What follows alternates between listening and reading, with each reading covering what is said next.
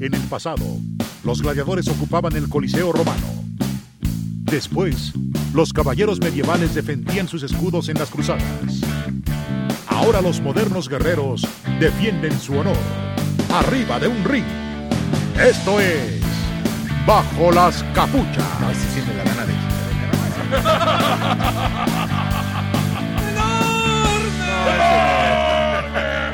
ese sí no.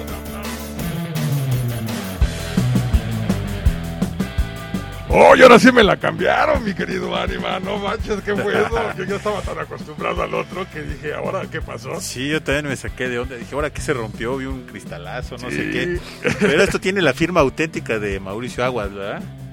Sí, No, así es. excelente, Mauricio. Te quedó muy, muy, muy padre. Está, está realmente muy, muy, muy padre ahí con la voz del señor Moya. eh, eh, pues como siempre ha sido, ¿no? Con, la, con su clásica voz que es, digamos, de alguna forma, la personalidad de entrada del programa. Y bueno, señores y señoras, niños y niños, caramel, niñas y niños, caramelos y bolitas, queridos hermanos y únicos amigos, estamos de regreso, renovados en este programa, según yo, es el número 131 de, no, 132 de Bajo las Capuchas. Después de una ausencia de dos semanitas que tuvimos que ir a hacer algunas cosillas por allá, por acá y por acullá, pues ya estamos aquí otra vez con el gusto de siempre y con la máscara bien puesta, que la verdad es que yo ya la extrañaba. El, el- tipo este que me maneja, el que soy su pillín, como que le importaba muy poquito, pero no, la verdad es que yo ya extrañaba esta máscara puesta y aquí pues evidentemente está con nosotros ni más y menos. Necesito cambiarles, digo, si ya cambiaron la entrada debo de decirte otra cosa, pero bueno, es el ídolo de las señoritas de los asilos Mundet para ancianitos, el ánima de Coyoacán. Pues muy, muy, muy buenas noches. Otra vez feliz y gustoso de estar en este programa.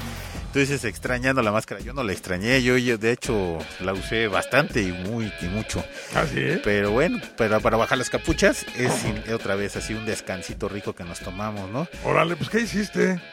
Pues estuvimos haciendo ahí unas cosas, entre ellas unos video, ¿cómo se llama? Cortos metrajes, etcétera, Video etcétera. Homes, algo así.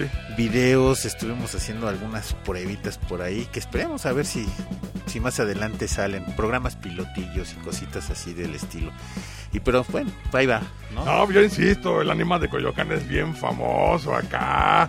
Luego, ¿Qué más ejemplo, quisiera yo ser famoso? Ah, sí. No, Soy no, pues hasta humilde. sales en los programas del León Krause ahí diciendo tus comentarios y toda la cosa, mano. Y ¿A poco fíjate no? que con León Krause ha sido curioso porque hemos, no sé si sea recíproco, pero se ha hecho una amistad bastante buena por, por medio del Twitter, Ajá, porque pues, no sé si has visto los comentarios que luego pongo en el Twitter, ¿no? sí, cómo no, sí. Entonces una vez él me comentó que son cosas que no se atrevería él a decir al aire, pero que es lo que todo el mundo pensamos, ¿no? Evidentemente. Entonces, pues bueno, mira, ha salido ahí una muy buena amistad, pues qué bueno, ¿no? Sí, así es, León Krause, que ya ves que también aparecimos ahí en su programa de Sí, cómo no. Hora 21 hace algún tiempecillo. Y, y por cierto, este, le quiero mandar saludos a, Are- a Areli Melo. Areli Melo es este, una de las exintegrantes de Pan y Mantequilla al principio de, de sus emisiones. Y ahorita está trabajando precisamente en lo que es este Foro TV. Sí. Es este, una, una muy, muy, muy, muy buena eh, reportera. Allá anda de acá para allá. Y en la mañana, ahora que estuvo Broso fuera de vacaciones, eh, formó parte del equipo de hoy mismo. Entonces, unos saludos muy grandes a Areli Melo. Y también otro saludo muy grande a, a otra amiga muy querida. Olivia Cerón, que fue la que ocupó el espacio de Guillermo Ochoa, ahora que pusieron el programa de En una hora Sí. que sale este eh, esta Maite Carranco, la que salió en H, sale este Odalis, que también salió en H, y la del clima de Monterrey, que en algún momento estuvo ahí en este en el Matutino Express. Ah, pues esa es Maite Carranco, y una que se llama Sí. Virginia, que es así, no sé dónde haya salido, este, pero sé que es conocida allá en Monterrey, que es la que está dando este eh, precisamente lo que es la sección deportiva. Aunque yo, yo tengo una queja para ellos, no dan lucha libre. Sí, no, no, ¿sabes qué fue lo que dieron de lucha libre el día de hoy ahí en el espacio? Pero ¿qué das de lucha libre? Ahorita no hay nada, está Bueno, pues terriblemente muerto. está terriblemente muerta, pero pues, salvo la- la- el- los eventos de este fin de semana, que son, digamos, Sí, lo que que, vienen buenos. va a regresar, este, por lo menos un ratito. A mí se me hace que se va a extender hasta el siguiente hasta la segunda parte de este año, en donde pues evidentemente vamos a necesitamos tener algo más importante, ¿no? Estamos hablando de los e- eventos del Consejo Mundial de Lucha Libre y también eh, de la AAA en el Palacio de los Deportes. Vamos a comentar más acerca de ellos. Por cierto, fíjate que a todo mundo se le fue horrible que uno de los luchadores más importantes en la actualidad, de los más taquilleros, de los más representativos del deporte, cumplió sus bodas. Bueno, no, no, no son bodas de plata, su aniversario de plata, y no es precisamente el santo, este, ah, con respecto a su carrera dentro de la lucha libre, portando el nombre de su padre, o digamos siendo el Junior D, ¿no? Porque ya antes había luchado con otro nombre. ¿De quién crees que estamos hablando? Pues del mismísimo Rayo de Jalisco, ¿no? No, el Rayo ya tiene más años. Ah, ¿ya? ¿Es Marruco? Marruco. Imagínate. No, ima- no, si no soy, no va a querer venir aquí. Va a decir, oye, no Que friegue. ahorita de estar también grabando una película, bueno, está por grabar una película en la Arena Jalisco. Si Ah, pues imagínate, merecidísima. Eh, la verdad es que el Rayo de Jalisco Junior, qué bueno que tocaste el tema y espero que pronto lo tengamos. Por ahí estuve platicando con Lismar y a lo mejor uno de estos días que esté por aquí en el DF lo vamos a, a invitar. Este, el Rayo de Jalisco uh, Junior es un, un nombre que no me lo van a creer. A lo mejor van a decir que estoy diciendo un sacrilegio, pero ya por palmarés, digamos por historial luchístico, superó a su padre Ah, sí. en cuanto a conquistas y en cuanto a hechos. Sin Y, duda. y la verdad es que tiene un nombre tan grande como el su padre, o quizás un poco más grande. La- el problema es que los puristas de la lucha libre, pues siempre se van a quedar con los de antaño, ¿no? Pero el, el Rayo de Jalisco ya tiene, ya tiene mucho, ya, ya pasó a los anales de la historia y ya, ya, ya se puede considerar también una leyenda eh, que, pues al igual que el otro que te estoy mencionando, en muchas cuestiones ha, sepu- ha superado a su padre. ¿Cómo ves? A ver, pues ya suéltalo. Pues el doctor Wagner Jr. Ah, claro. Fíjate que eh, él debutó, no me acuerdo si fue en Laredo o en Monterrey, precisamente el día del fallecimiento del Ángel Blanco. Iban el Ángel Blanco y el doctor Wagner, este, ese fatídico, día, creo que fue el 23 de abril, este, precisamente para presentarse al lado de sus juniors, que en ese entonces el Ángel Blanco Junior era interpretado por el Rey Salomón. Este, que digamos que fue el, el Ángel Blanco Junior más importante de los que ha habido hasta este momento y ahorita pues él ya se retiró, ya dejó el personaje y por eso lo podemos decir con toda libertad. Y este, eh, pues eh, era la, digamos, el bautizo de fuego precisamente el doctor Wagner Jr. enfrentando a José Ángel Vargas y al Ángel Blanco Jr. de aquel entonces. Entonces, insisto, si no mal recuerdo, esto fue el 23 de abril de 1986. Y eh, en abril pasado, ya estamos en junio, la verdad es que a todo el mundo se le pasó, inclusive a nosotros, que estaba haciendo cuentas. Este, pues el doctor Wagner Jr. cumplió, cumplió su aniversario de plata dentro de la lucha libre. ¿Qué dices si es o no? 7 de abril de 1986 en Monterrey, Nuevo León. ¿O ¿Como Wagner o, como, o con el otro nombre? No, como Wagner. Bueno, igual son sus bodas de plata. De, con Pues- la lucha libre, pues de estar sí, casado pues con la lucha ser. Sí, mira, no, no viene muy específico y realmente no confío mucho en los datos que vienen aquí, pero fue para acercarme más o menos, pero sí, yo también dudo que sea esa fecha. El 7 de abril, sí, te digo que fue el 23 de abril, en donde los Wagner se enfrentaban a los Ángeles Blancos, precisamente en esta función, en donde, pues, eh, la verdad es que va a ser la primera vez que el doctor Wagner Jr. haría pareja con el doctor Wagner padre, y eso jamás sucedió. Por los, este, ¿cómo se llama? Por los acontecimientos que por los se acontecimientos, suscitaron. porque los Ángeles Blancos ya habían hecho pareja en muchas oc- ocasiones, inclusive se llegaban a presentar ahí en el pabellón azteca, ahora desaparecido pabellón azteca, eh, eh, en digamos lo que fue el regreso de la lucha libre a la televisión y que duró bastante tiempo y encumbró a gente precisamente como el super muñeco, ¿no? Y que todos los estrellas, tanto del Toreo de Cuatro Caminos como de la entonces eh, empresa mexicana de lucha libre, que, que se volvieron, eh, eh, ¿cómo les decían? Revo- revolucionarios, porque si estaban los independientes tenían que venir los otros. Se presentaron precisamente en el pabellón azteca, en donde se hizo, la verdad, una muy buena era dentro de la lucha libre, Sí, con muy buenas funciones, con muy buenas este, situaciones y que pues lastimosamente quedó, quedó atrás en, en un tiempo muy bueno, en donde todos los que digamos eran de arenas chicas tuvieron su oportunidad de aparecer en la tele. Yo me acuerdo, por ejemplo, de este del Murciélago Infernal, del Loco Valentino, entre los que aparecieron por allá. Ahí reapareció el Halcón Dorado Padre Sí, y estuvo también el sí, Halcón sí, Dorado este segundo, que ese era el, el- el padre realmente del Halcón Dorado Junior. Ahorita te voy a decir qué más estuvo. Pues imagínate, estuvo Coloso Colosetti, estuvo Dorrel Dixon, No, una, una cantidad de, de- de estrellas. Estuvo Lismar, el solitario, también se presentaron. El fantasma ahí ganó una máscara. Este. No, no, no, no tienes idea. Sería un pecado dejar de nombrar a todos, fíjate. Sí, Porque exactamente. todos, todos hicieron historia, todos los que estuvieron ahí. Sí, fíjate, por ejemplo, otro de los de los grandes eh, de las arenas chicas se llamaba Erupción y ahí tuvo su oportunidad de aparecer. Ahí Sí. reapareció el gallo tapado antes de regresar otra vez a lo que era, bueno, lo que después fue el Consejo Mundial de Lucha Libre y perder la máscara precisamente con eh, Fuerza Pues Guerrera. nada más regresó a eso.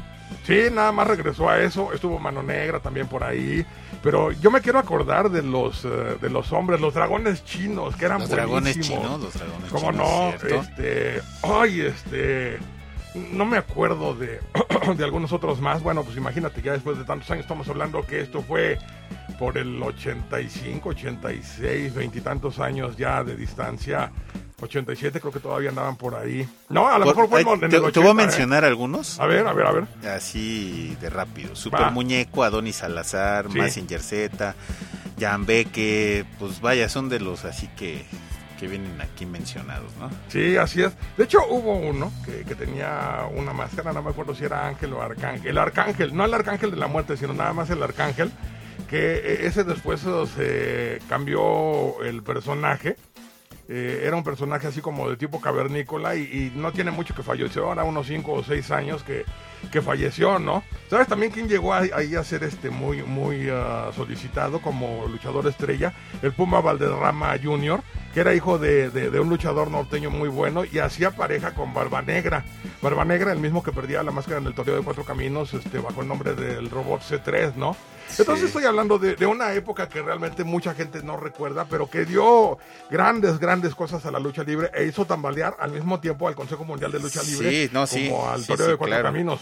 Es que mira, había mucha gente que nos quedaban muy lejos las luchas de los del toreo de cuatro caminos. Así es. Y uno lo que quería es ver esos, o sea, luchadores así impactantes como los tenía el, el, el toreo de cuatro caminos. Ajá. Y lo que nos quedaba más cerca era el pabellón azteca. Así es.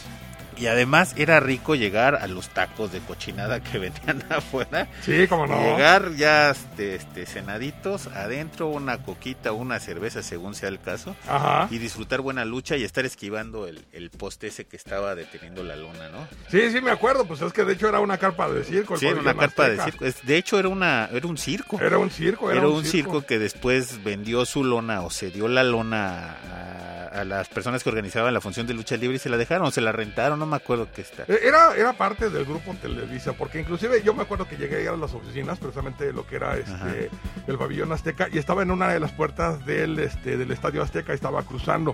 Sí, Entonces- estaba cruzando y eh, estaba como en el camellón. Exactamente, Ahorita sí. está una, la Universidad de la Ciudad de México. Eso, eso es, eso, eso es precisamente. Y yo me acuerdo que en un principio eran dos pabellones, era pabellón Azteca 1, pabellón Azteca 2, el segundo cerró y este fue el que quedó, que estaba pues en la orillita de Tlalpan, ahí muy cerca del puente, que digamos, si ustedes ah, vienen del sur hacia el, hacia el Estadio Azteca, tienen que pasar por ese puente para poder este, ingresar precisamente al, al gran, ¿cómo, cómo le decían? El, el coloso de Santa Coloso Úrsula. de Santa Úrsula. Sí, así es. Y de hecho, cuando quitaron el pabellón Azteca 2, Ajá. bueno, lo que era fue la segunda parte de esto, Sí, claro. después hicieron unos go-karts ahí.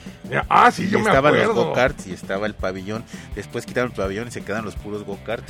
Yo me acuerdo que llegué a los go-karts, a mí me encanta, todavía, todavía en este tiempo, me encanta subirme a los go-karts y ahí Sí, este, había unos go-karts. Y estaban sí, padres. estaban como no, son padrísimos, mano. Lo malo es cuando, siempre cuando vas a los go-karts, y a lo mejor esto no tiene que ver con lucha, este, nada más te pones a ver cuál es el que, el que corre más rápido para cuando te llega el turno te echas a correr y agarras ese, va. Sí, pero luego el peso no, no te permite que jale como lo viste, ¿no? Sí, ¿sabes qué? ¿Sabes cuál es el secreto? Que no le metas este freno a las curvas. Ah, no, yo de hecho nunca les metía. Uf, vámonos, a ver Ajá. cómo daba. Sí, así Me es. faltan saludos. A ver. Pues a Bruno Bernasconi, Ay, sí es cierto, perdón, es que aquí nos clavamos en otro rollo. Perdón, saludos a Bruno. A ver, tú dite los saludos ahora. Vamos, saludos a Bruno Bernasconi, a todas las personas que nos hacen favor de escucharnos, al tío Sombra. Dice, tío Sombra sí nos mandó saludos desde, desde Portland, ¿no? Dice Portland, Portland de Pantla. Por Tlalnepantla. Que ¿Qué está pasó, malito, tío? pues ojalá y te, te mejores y Ajá. a ver si este... Pues a ver si que te mejores ya, te hace- haces falta. Sí, haces mucha falta, mano. No, Este, ah. acá en Cuernavaca. A Mauricio Aguat, que le quedó padrísima la entrada, la van a poder escuchar hoy. Ajá. ¿Mandé? Ah, el, El fondo, fondo. también es de él. Ok, estamos estrenando fondo musical, Ordenadote. entrada musical. A ver si también estrenamos salida. Sí, también estrenamos salida musical. No, no, va a estar bueno. Ya ven, valió la pena esperar. Órale, qué- Estas qué- dos qué semanas padre, para pues, un- encontrarnos ahora renovados. Ahora voy a hablar como Galé. Muy buenas tardes. No, no es cierto. Bueno, este, también estaba, eh, ¿cómo se llama? Allí en Monterrey, eh, Luisito Anónimo Solís. eh, en Tepic, Nayarit, evidentemente, este, ¿cómo se llama? Eh, Carlos, Cabello. que viene para Triplimanía. Ajá, me parece perfecto. Dijo que nos iba a invitar a algo a ver si es cierto. Ajá. Y, y, este Mephisto 86 allá en este Veracruz. 89, ya no me acuerdo, una de los dos. No, es 89 allá en allá en Veracruz. ¿Y qué pasó? ¿Ya tenemos saludos? Sí, mira, aquí está un mensaje que me manda Mario Ramos. y Dice, Ajá. como siempre, un saludo grande a todos ustedes. Es feo decirlo, pero se terminaron los ídolos del recuerdo. Cuando niño, cuando niño, grandes ídolos, el mío en lo personal, santo. Bueno, de quién no, los villanos, los brazos, etcétera. Ahora que, que, lo, lo- que lo que venden es solo la imagen, ya no carisma de todos modos, yo amo la lucha y nunca dejaré de hacerlo. Sigan en ese camino, hermanos, porque no tienen ni idea de toda la gente que nos hace completamente feliz.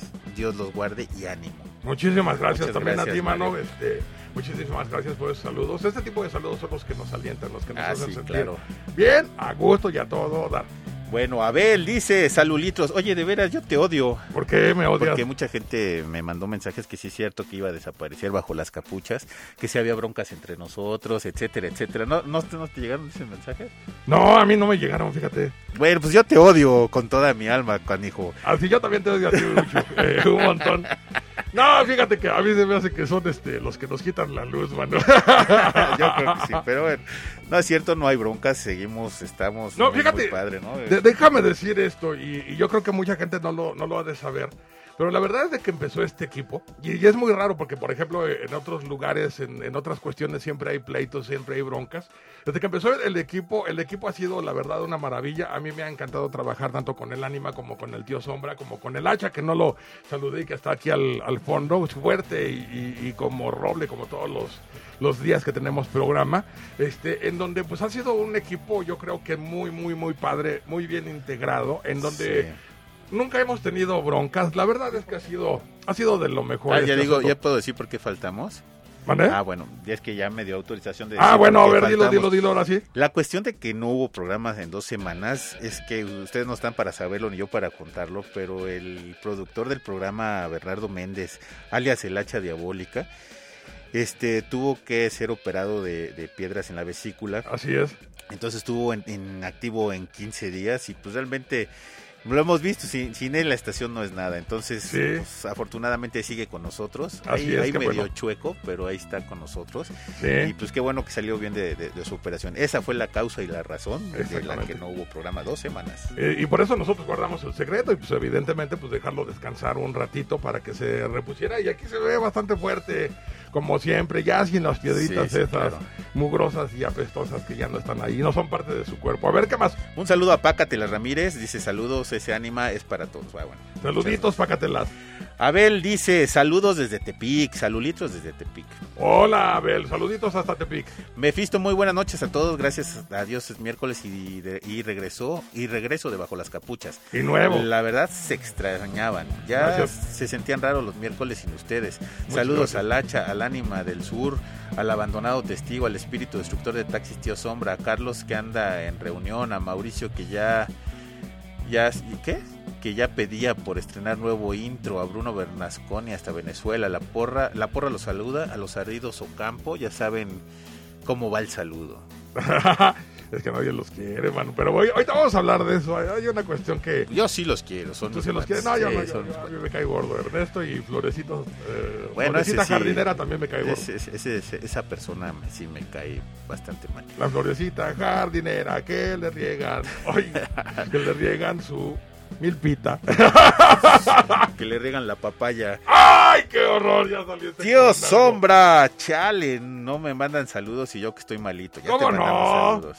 Ya lo hicimos hace rato. Miguel Ángel Juárez González dice, ¿hay manera de obtener el correo electrónico del mascarero Vladimir Harbuk? No sé, eso sí no. Ay, Es no, que pues ¿sabes qué? Ah, vi- ah, Bruno Sí, es el que sabe.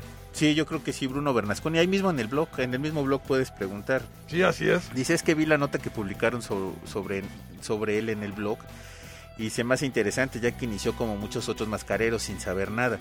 De hecho, en la expo que se hizo en el Museo del Juguete le pregunté a alguien que estaba haciendo una máscara de coco rojo qué se necesitaba para hacer una máscara y lo primero que me dijo es, ¿sabes dibujar? Eso me bajó el ánimo. Además me comentó que necesito los patrones, pero el problema es que no soy muy buen dibujante. Y para acabarla de amolar, a mi lado estaba el stand de Kenjiro, otro mascarero que lo hace por hobby me gustaría platicar con el señor Vladimir porque yo también quiero ser mascarero.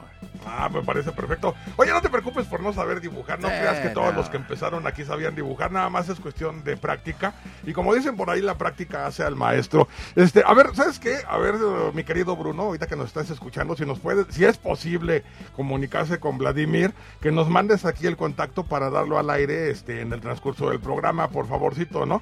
Si, no se puede, pues ya ni, si no se puede ya Nada más que el problema es que los dos son de Venezuela. Sí, así que es. vas a entrenar, vas a tener esa, esa broncota. Pero pues eh, echando a perder se, se aprende, se aprende, sí, Yo conocí a mascareros, y no voy a decir los nombres para no quemarlos, que hacían unas barbaridades de cochinadas, pero terminaron haciendo muy buen material, ¿no? Así es, digo, pues es que todo el mundo empieza mal, ¿no? Pues yo me acuerdo que cuando estábamos ahí en este en la en Editorial Mina, una vez que estuve platicando con La Furia, él dijo que él empezó, empezó haciendo porquerías y mira, se volvió legendario como, como fabricante de máscaras. Y además pues los dibujos van a ser a tu a tu modo de que tú los puedas usar, ¿no? Claro, así no es. No es difícil, nada más es echarle ganas. Sí. Saludos a la buena bandera del tremendo RP. Ya me hacían falta Ay, coso. Ay, cosito. Mi vida, así como decía precisamente el tío Sombra. Tío Sombra, ya te extrañamos. Bueno, parece que ya nos vamos al primer corte musical. A ver si también hay música nueva, ¿no? Pues esperemos. esperemos que sí. Quiero ir a Belinda. No, Belinda está... O la Reina del Sur. No, ¿sabes qué? Que, pongan a Maite, Carranco, a Maite Carranco para mandarle más saludos. bueno, ahorita regresamos. Seguimos en más Lucha Libre o con más Lucha Libre.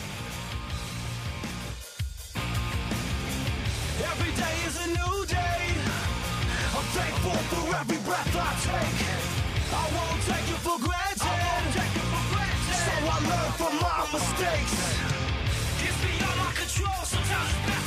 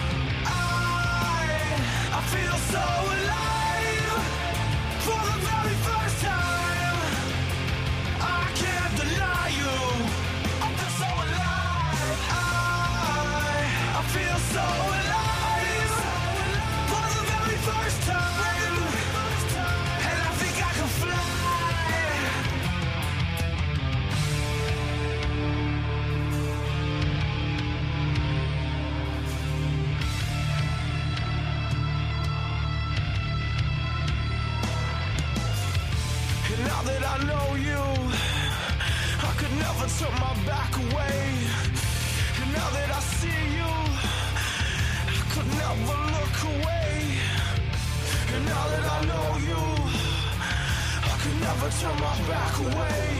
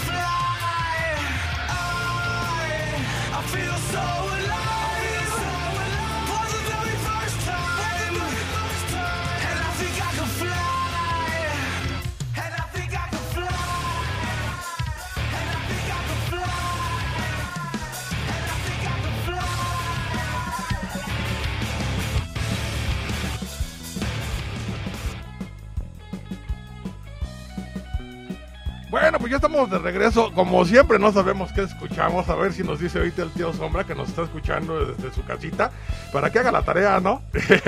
Sí. y ahora llegamos a la querida, conocida y siempre bien amada sección de los, chi- de los chistes, ¿eh? De los chismes de Carlos Charlie Hare. Aquí está Charlie Hare precisamente desde Tepic. ¿Qué onda? ¿Cómo están amigos? Un saludo para todos mis amigos de Bajo las Capuchas. Oigan, y un favor, no nos vuelvan a hacer eso, dejarnos tanto tiempo sin ustedes, ¿eh? No, no te preocupes, esperemos que eh, si nos llegamos a enfermar no sea como para que nos metan cuchillo. Aquí el que sufrió nada más fue el hacha, pero nosotros creo que estamos en buenas condiciones. A pesar de que el ánima ya está tan viejo, todavía se conserva más o menos bien. No, no, qué bueno. Pues se nos viene una- un fin de semana muy interesante, ¿verdad? Empezando el viernes con el Consejo Mundial. Sí. ¿Qué, qué expectativas tengan ustedes con el mentado juicio final? Me gustaría escucharlos antes de yo dar mi opinión. Del juicio final, fíjate que vamos a dar la, la opinión de- del juicio fi- final, pero un poquito más adelante. Este, porque ahí, ahí tenemos varias cosas, varias cuestiones de análisis, pero, pero a ver ahorita tú que estás al aire, ¿quién es tu favorito y cuáles son tu, cuál es tu opinión al respecto? Mira, yo opino que va a caer la máscara. Por dos sencillas razones. Bueno, Sí. tres. Ajá. La, pri- la primera es que es un Alvarado y no requiere la máscara para sobresalir. Ujú. Segunda, Averno no puede perder porque se llevaría el traste a otros luchadores, Ujú. Como lo son Mephisto y Efecto. Y, se- y segunda, siento que todavía pesa más la máscara de Averno que la de la propia máscara. Y tercera opción, eso de todos los rumores que se dieron de que si se iba o no se iba a ver ¿no? a la WWE, como que le metieron un handicap o algo en contra del consejo y no lo van a hacer perder la máscara. ¿Por qué? Porque yo supe de muy buena fuente que verdaderamente el que querían en la WWE era a la máscara. Pues a ver, a ver, a ver cómo está la cosa. Fíjate que este, eh, precisamente Averno estuvo el pasado lunes en el programa, ¿cómo se llama? Es un programa de- de Canal 28, de Cadena 3. Este, ay, ¿cómo- Sobremesa. ¿Vale? A la sobremesa, sí, en donde estuvo hablando precisamente de lo, de lo que pasaba. Fíjate que, este, pues hab- habrá que ver, habrá que ver. Yo creo que el ánima no está muy de acuerdo contigo y quizás yo tampoco. Así es que vamos a tener que hacer otra apuesta, porque acuérdate que el otro día apostamos y yo te gané. Uh, sí, cierto. ¿Y qué? Pues, ¿qué podemos apostar? Pues, no, no, bueno, es que mira, volvemos. Por lo menos, por lo menos, sí, estamos a la expectativa en ese evento de quién va a perder. Porque ahí sí es una incógnita. sí, así es. Más, sin embargo, en el otro evento de AAA, mucha gente dice, no, pues es que la par contra el Mesías, la par contra el Mesías. Sí, es cierto, se han dado muy buenos agarrones y son dos muy buenos luchadores. Así es, Pero siento que el resultado está más que cantado. así es. Más, sin embargo, de... A ver, te escucho, Anima. No, no, no, yo te estoy oyendo. Ah, más sin embargo, Sí, de triple manía, para mí la lucha que bo- debo re- o es para rescatar son dos.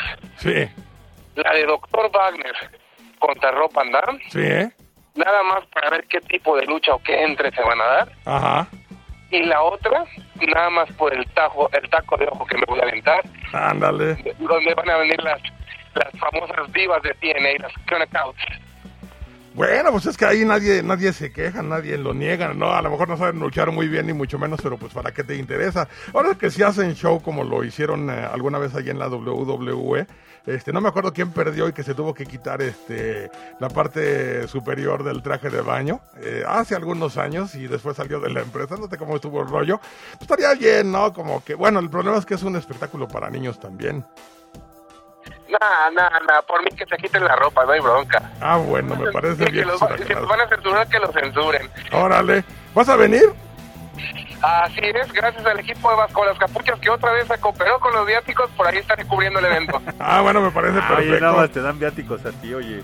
Sí, no, no, no, de veras que tú eres el, el, el único elegido porque a los demás nomás nada, ni siquiera tortitas de milanesa de soya, ¿verdad? Nada. No, es que fíjate, yo creo que soy el único que dan viáticos porque si sale el ánima, no, hombre, tiene que salir con la enfermera. Ándale. No, ¿por qué? Claro, bueno, bueno, sí, o sea, tengo que salir con enfermeras, pero no no porque esté enfermo. No, pues no. Ya, ya requiere tus cuidados a. No, lo que pasa es que no está enfermo, pero sí necesita llevarse su este tanque de oxígeno y quién lo ayuda. Necesito llevarme mi pachita y mi, ¿no? mi, mi alipus para poder estar bien allá adentro. No, imagínate, si no, no ve bien. sí, la verdad es que sí. Y al, al tío Sombra no le dan viáticos porque ya está peleado con todo el, todo el tipo de transporte público que hay en el país. Bueno, es que el tío Sombra sí nos sale más caro. Sí, no, sale más caro el tío Sombra. Tenemos que contratarle su seguro del águila. Sí, cómo no, porque lo que pasa es que es demasiado arriesgado. ¿Sabes qué? Es que le gusta este tener luchas extremas, pero no con luchadores. No, no, no, él sí es aventado, ¿eh? él se va a, a ver qué tumba. Sí, no, no, quien le caiga gordo sobre de él y evidentemente no sobre los conductores, sino sobre el coche. Pues algo más que quieras agregar, Carlitos. No, nada más un saludo, este, un saludo y espero por ahí alcanzar a saludarlos el día sábado, ya que este, la verdad nos, nos- me invitaron, tuve el, bueno, la fortuna me invitaron al evento de Pinta para Campeón de Comex ok. el sábado y creo que las actividades comienzan a las 9 de la mañana, se va a hacer un horario muy exagerado para presentarme en el Palacio de los Deportes, pero ahí haré lo posible por saludar a los amigos ese día. Claro que sí. Sí. Sí, sí, pues aquí estamos, ya sabes, este, te comunicas y, y- y nos damos un, un saludito. Y trae camarones. No, ¿qué, qué? es lo que te iba a decir. Si voy, voy a ir sin camarones por dos razones. Una, porque el, el hacha no puede comer y no le voy a hacer eso. Ajá. Y dos, fíjate que ahorita no es temporada de camarón seco. Sí hay muy poco, pero te está saliendo casi en 600 pesos el kilo. Ahora no, Pues sí no. está caro. No, olvídalo. Claro, y, y por nos- nosotros necesitamos por lo menos unos 7, 8 kilos, más o menos. La, la vez pasada la bolsa era de 2 kilos. ah, imagínate. Cañón. No, muy buena bolsa. No, ¿sabes que Ahorita me estaba acordando de los camarones y me hizo agua a la boca. No, ah, caray, si te hace el agua a la boca con el camarón, ten cuidado, ¿eh? es que siempre le doy a rimón de camarón. ¿Quién se pone enfrente? No, ya, ya me estoy pasando de listo. Bueno, Bueno, pues este fue Carlos Cabello desde Tepic. ¿Algo más?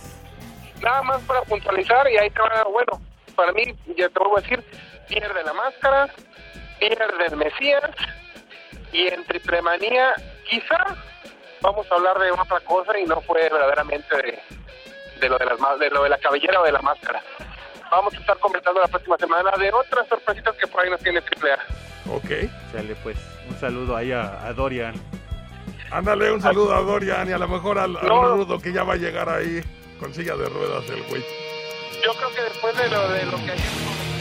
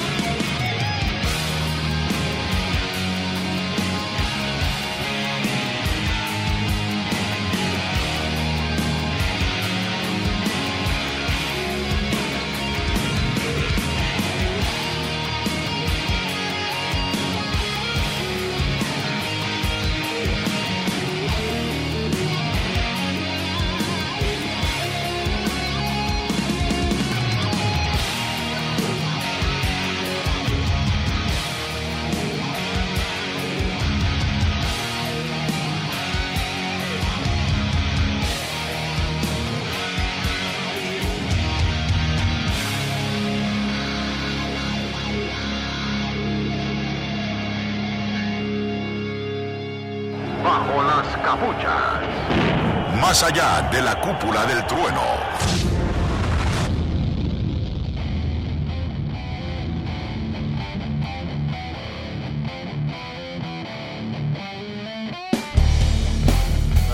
Bueno, pues ustedes creen que nos salvamos de la sección del tío Sombra, no es así, la verdad es que está con nosotros, aunque sea desde lejitos, pero nos va este, platicar de lo que está pasando por allá, más allá de las fronteras conocidas de México y allá, precisamente en donde está la WWE. Y oye, tío Sombra, ¿qué onda? ¿Qué acabamos de escuchar? Y lo que acabamos de escuchar fue Evolution de Motorhead, que durante mucho tiempo fue el tema de entrada de justamente el grupo Evolución dirigidos por Triple H. Órale, Triple H. Oye, oye, tío Sombra, de, de por pura casualidad, ¿no has visto una serie que se llama Spartacus? Eh, sí, sí, Sí, sí, lo he visto. No, no, ¿no has visto la, la segunda parte que se llama, que se llamaba Dioses de la Arena? No, esa todavía no. Bueno, ¿quién era la, es que se me olvidó el nombre, el, el- el, este, chico rompecorazones? ¿Shawn Michaels? Shawn Michaels, ¿sabes que en esa serie salió un tipo igualito a Shawn Michaels? ¿En serio? Idéntico, nada más que más joven, evidentemente, con el pelo largo, la, la cara igualita, Ah, el, el cuerpo parecido, así, nada más que pues, marcadón. Pero igualito, yo dije, órale, estos se inspiraron en Shawn Michaels para sacar este personaje que se llamaba Ganicus. Y dije, no, pues evidentemente estos están viendo lo ¿Qué que es la? WWE. Ay, qué guapo. Ay, ternurita. Ay, mi vida. Ay, cosito. Ay, Sean en Spartacus. Ay, sí, ya lo escuché. ¿Cómo le gusta el camarón a este? Ay, Ah, sí, el Tiago Arrimón de camarón, mano. camarón seco. Por, por eso la Pimpi decía, ay, grandote. Ay, grandotas, ¿verdad? Ay, mi. Ay, cosito. Bueno, ¿qué nos platicas, mi querido tío Sombra? Pues, Señores, este, este próximo fin de semana vamos a tener eh, otro pago por evento por, de la WWE, que Sí. es Capital Punishment. Wow, a ver qué onda, dinos, dinos. Pues mira, realmente no tenemos eh, algo así interesante, algo que valga la pena, que, que realmente llame la atención. Eh, con excepción de tal vez Christian, de que, bueno, se volvió rudo y ahora va a pelear por el campeonato de peso pesado contra Randy Orton. Ok, Eh, digo que no hay mucho ahorita que valga, que nos llame, por, digo, no han dado muchas sorpresas últimamente. Después de que, digo, todos estábamos esperando que llegase Karma y que destrozara a todas y absolutamente a todas las divas, pues bueno, dio la noticia de que estaba embarazada, entonces todas ellas se salvaron y pues ya no hay mucha emoción. no, ya no. No.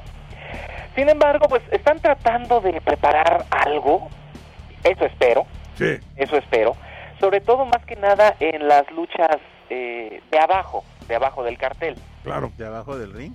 Ay, también. Mira, para empezar tenemos un Rey Misterio contra CM Punk, que esos dos siempre que han luchado nos han dado una buena, eh, un buen espectáculo. claro. Eh, el estilo de CM se, a- eh, se acopla bastante bien a Rey Misterio y viceversa. Entonces, tengo, tengo la esperanza de que esta sí sea una buena, pero muy buena lucha. Ok. Tenemos un The Miz contra Alex Rayleigh, realmente no llama mucho la atención, era su entenado, era su chalán, este Alex Rayleigh, que se le reveló a The Miz y ahora como niño berrinchudo se le está poniendo al tiro, así que pues vamos a ver qué nos pueden mostrar. Ujú, Una lucha de altura, Sí. eh, Big Show en contra de Alberto del Río. Vámonos. Y fíjate que lo calentaron bien y bonito, sobre todo Alberto. Eh. Con, con esa parodia de Big Show que salió, que era precisamente su ballet o no sé qué diablos es de, de- de Alberto. Ajá, sí, sí, sí, sí. Este, Ricardo Rodríguez. Exactamente. Pero aquí el chiste es que va a ser un reto completamente distinto a lo que ha estado enfrentándose Alberto, Sí, claro. porque por primera vez en mucho tiempo se va a enfrentar contra alguien mucho más grande y mucho más pesado que él. Pues de hecho el más grande y más pesado de la WWE, ¿no? Eh, sí, por supuesto. Ajá. Bueno, el más grande en cuanto a estatura sigue siendo este, el Gran Cali. Ok, Pero en sí. cuanto a tonelaje, sí, el, este, el Big Show no hay ninguno como ese. Así es, sí, sí, sí.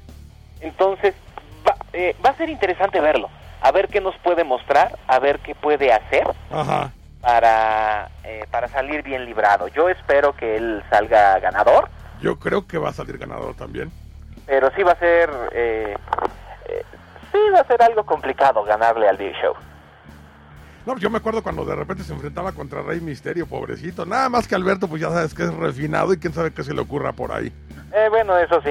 Sí, como ves, como ves. No, yo me acuerdo cuando eh, empezaron con lo del atropellamiento del Big Show y que allí iba este Kane.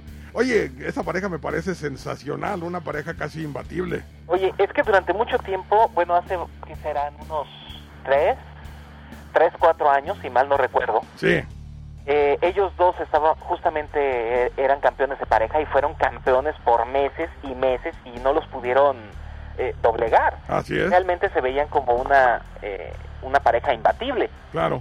Y cuando regresaron ellos como campeones, eh, fue una manera muy buena para volverle a otorgar ese prestigio que ya se estaba perdiendo del campeonato de parejas. Sí, así es, como que le llegaron para darle lustre a ese campeonato. Exactamente. Pero a partir de este duelo entre Big Show y Alberto, eh, Kane volvió a, a quedar en la oscuridad, volvió a quedar en las sombras, ya no eh, no pinta en ninguna lucha para este para este pago por evento. Qué lástima, ¿no? Vaya que sí, porque digo es del de los grandes es de los que tienen mejor calidad. Sí, así es. Pero bueno, también tenemos lo que es el campeonato eh, intercontinental entre Wade Barrett y Ezequiel Jackson. Ok, Otro peleo de, eh, otra pelea de vecindad. sí, Los amiguis amiguis que eran de, de Decor ahora terminaron eh, como enemigos. ok. Eh, mi favorito es Ezequiel Jackson. eh, tiene mucho poder, tiene un gran carisma también con, con la gente para que pueda destronar a Wade Barrett. Pero bueno, este como que se ha vuelto experto en hacer trampas. Mm, ok, sí, sí. Tenemos el campeonato de los Estados Unidos, que es Kofi Kingston en contra de, de Dolph Ziggler. El campeón es Kofi. Sí, Ziggler, digamos que tiene la gran ventaja de que tiene el apoyo de Vicky, ok. de Vicky Guerrero. Y, y ella, lo quieras o no, es, es una carta a su favor. Completamente, ella ¿eh? sabe, ella sabe, ella conoce mucho mejor que cualquiera de ellos dos este negocio Sí, y sabe perfectamente bien cuándo intervenir y podría ser lo que tienda la balanza hacia el lado de eh, de Dolph Ziggler. ok, sí, sí, sí. Y por último, otra pelea aburrida, porque no hay de otra, Sí, el campeonato de la WWE, en el cual el portador del cinturón es John Cena, sí, en contra de quien le ha estado dando un poco de sabor a lo que es Raw, al que se ha estado mostrando como algo distinto, como algo más rebelde, algo, mm, algo más de lo que nosotros estamos extrañando. ujú, Quien es este R-Truth. ok, sí, Ron sí, sí. Killings, que estuvo mucho tiempo acá en México, Ajá, ya por fin le, le otorgaron la oportunidad para pelear por el, eh, por el campeonato máximo. sí, así es. Eh, no sé, dudo que él pueda salir eh, como campeón. Sin embargo, si esta lucha llega, se llegase a dar algún buen espectáculo, si esta lucha se llegase a dar con algún buen espectáculo, será por Arthur. Oye, y de, de toda la función, ¿qué lucha es la que más te llama la atención a ti? Pues la que más me llama la atención es justamente Rey Misterio contra CM Punk, porque estoy seguro de que van a dar un gran, gran espectáculo. Y bueno, ¿sabes qué? Este, nada más una última pregunta. Fuera de, de lo que sería la WWE, eh, bueno, no, no tan fuera, eh, ya ves que el viernes va a haber una lucha de máscaras entre la máscara y Averno. Ajá. Y mucho se manejó de que habían este, tratado de conseguir alguno de los dos para llevárselos a la WWE. ¿Tú qué sabes de eso? Bueno, ya ves que se estuvo manejando durante un buen tiempo, sobre todo de Averno. Así es. Él es el que se iba, eh, el que se va a ir, se iba a ir a la WWE para apoyar, solamente Ajá. para apoyar a Sin Cara. Sí, así es. Era lo que se estaba diciendo, que solamente iba a ser para que él pudiera acoplarse mejor, más rápido al estilo americano, para que la gente lo pudiera conocer Claro. y este y para que él brillara. Ajá. En un principio, cuando se estuvo manejando que él se iba a ir a la WWE, yo dije, qué bueno, porque entonces ya es otra opción, es otro mexicano que va a estar allá luchando en la compañía más grande eh, de todo el mundo. Sí.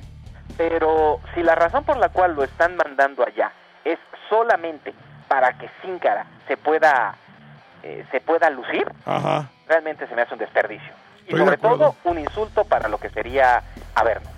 Estoy totalmente de acuerdo contigo. Totalmente de acuerdo contigo. Y a ver, o, este, una última. ¿Quién gana? ¿Máscara o Averno? Eh, yo voy con Averno.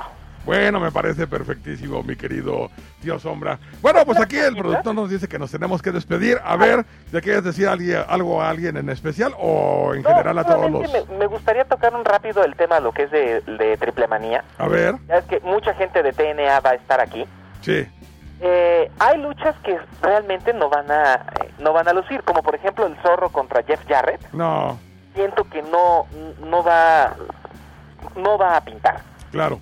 O lo que es este Extreme, eh, Extreme Tiger y Jack Evans en contra de Abyss y Mr. Anderson. No sé, no me no me llaman la atención, como que hay algo que les hace falta. Sí, Sobre todo es. porque eh, estos son netamente el estilo eh, el estilo americano, el estilo del wrestling en contra de la lucha mexicana. Sí, Son dos estilos que nunca van a eh, que, que no se van a poder adaptar tan rápido, no, a menos que estuviesen luchando ya desde hace varios meses juntos. sí, Pero yo siento que esas dos luchas no no nos van a brindar eh, gran cosa. A lo mejor hasta se van a, ¿cómo te diré? A, a pelmazar, ¿eh? Yo Algo pienso. así. Yo, yo Sin pienso. embargo, Sí, la lucha entre el Dr. Wagner y Rob Van Dam, para mí esa es la lucha que vale la pena en toda esa función. ¿cómo no? Sí, para mí también yo lo había pensado, la mejor lucha de toda la función. Más allá de la lucha que supuestamente es la más importante. Exacto, ambos luchadores son internacionales, ambos luchadores han estado en tantas compañías que es difícil nombrarlas todas. Así es. Conocen el estilo mexicano, conocen el wrestling, conocen el- el- la lucha dura japonesa. Sí, Entonces, en el escenario en el que los pongas, van a brindar un gran espectáculo. estoy totalmente de acuerdo. ¿Y te acuerdas que era uno de los luchadores que queríamos que viniera por parte de TNA, precisamente Rob Van? Exactamente, Se exactamente. Por suerte sí vino, Sí, por fortuna, y eh, la verdad yo siento que los aficionados van a salir muy contentos de la función, sobre todo por esa lucha. no, maravilloso. La verdad es que nada más por esa lucha y la de LA Park es recomendable. Lo demás, la verdad, ni fu ni fa. Como Pero que bueno, está de relleno todo. sí, estoy totalmente de acuerdo A contigo. pesar de que tiene un año que la han estado planeando, eso creo, Ajá. se siente que está muy al vapor. Sí, sí, sí, sí, como que algo le faltó. Nosotros vimos mejores combinaciones ahora que estuvimos este, platicando de eso en el programa, pero bueno, ahora sí que cada quien. Bueno, Bueno, ya fue. Entonces, pues, ya nos vamos a un corte y regresamos. así es, regresamos con más lucha libre.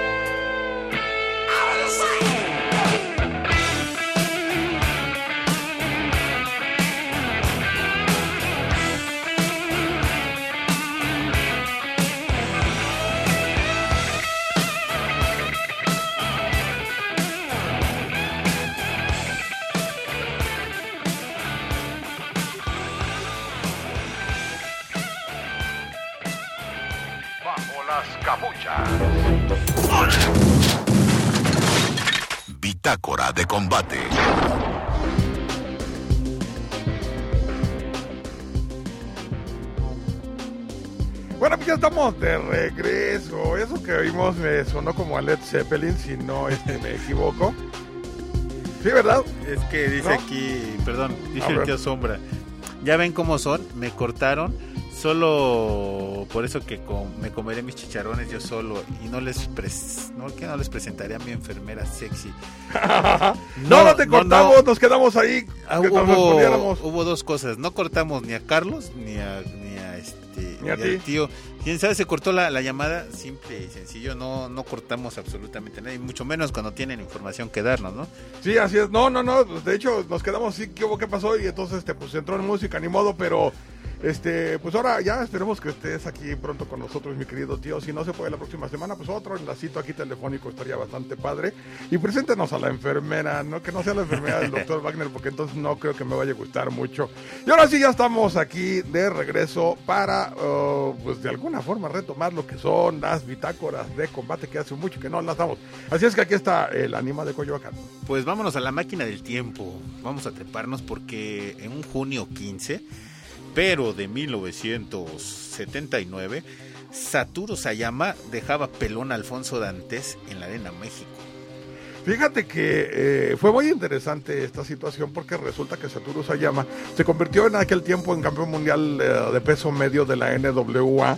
Era, eh, digamos, el luchador imbatible. eh, le llegaban retadores, a todos los derrotaba. empezaba a demostrar lo que era precisamente un estilo de lucha muy, muy evolucionado a diferencia de lo que se estaba haciendo en aquel entonces. Digamos que el tipo de lucha japonesa que, se utiliza hoy en día fue una creación de Satoru Sayama y que esa, digamos, lo vino aquí a, eh, en México a presentar y a practicar para poder ah, llegar eh, después y presentarse con el personaje de Tiger Mask, que no fue inmediatamente. Yo me acuerdo que en ese entonces a Satoru Sayama le decían el muñequito de porcelana, porque no, no tenía el, el corte de pelo así, pues varonil, sino más bien tenía como un flequito y, y- y- y su pelo, pues como, como, no sé, parecía realmente este, muñequita japonesa. Sí. Y este, me acuerdo que cuando llegó, él usaba malla y usaba unas, unas especies como de velos en las botas. Eh, ¿Te acuerdas dónde tenían las barbas, este, los botas del solitario? Ajá. Ah, bueno, ahí tenía los velos, ¿no? Y entonces lo veías y decías, no, pues qué luchador tan, tan extraño, tan raro. Sin embargo, fue un luchador que eh, de buenas a primeras empezó a hacer maravillas arriba del ring. Ahí están, mira. Sí, no, no fue un luchador que viniera a aprender, sino que más bien vino a ver secretos de los luchadores mexicanos para tener toda su preparación completa.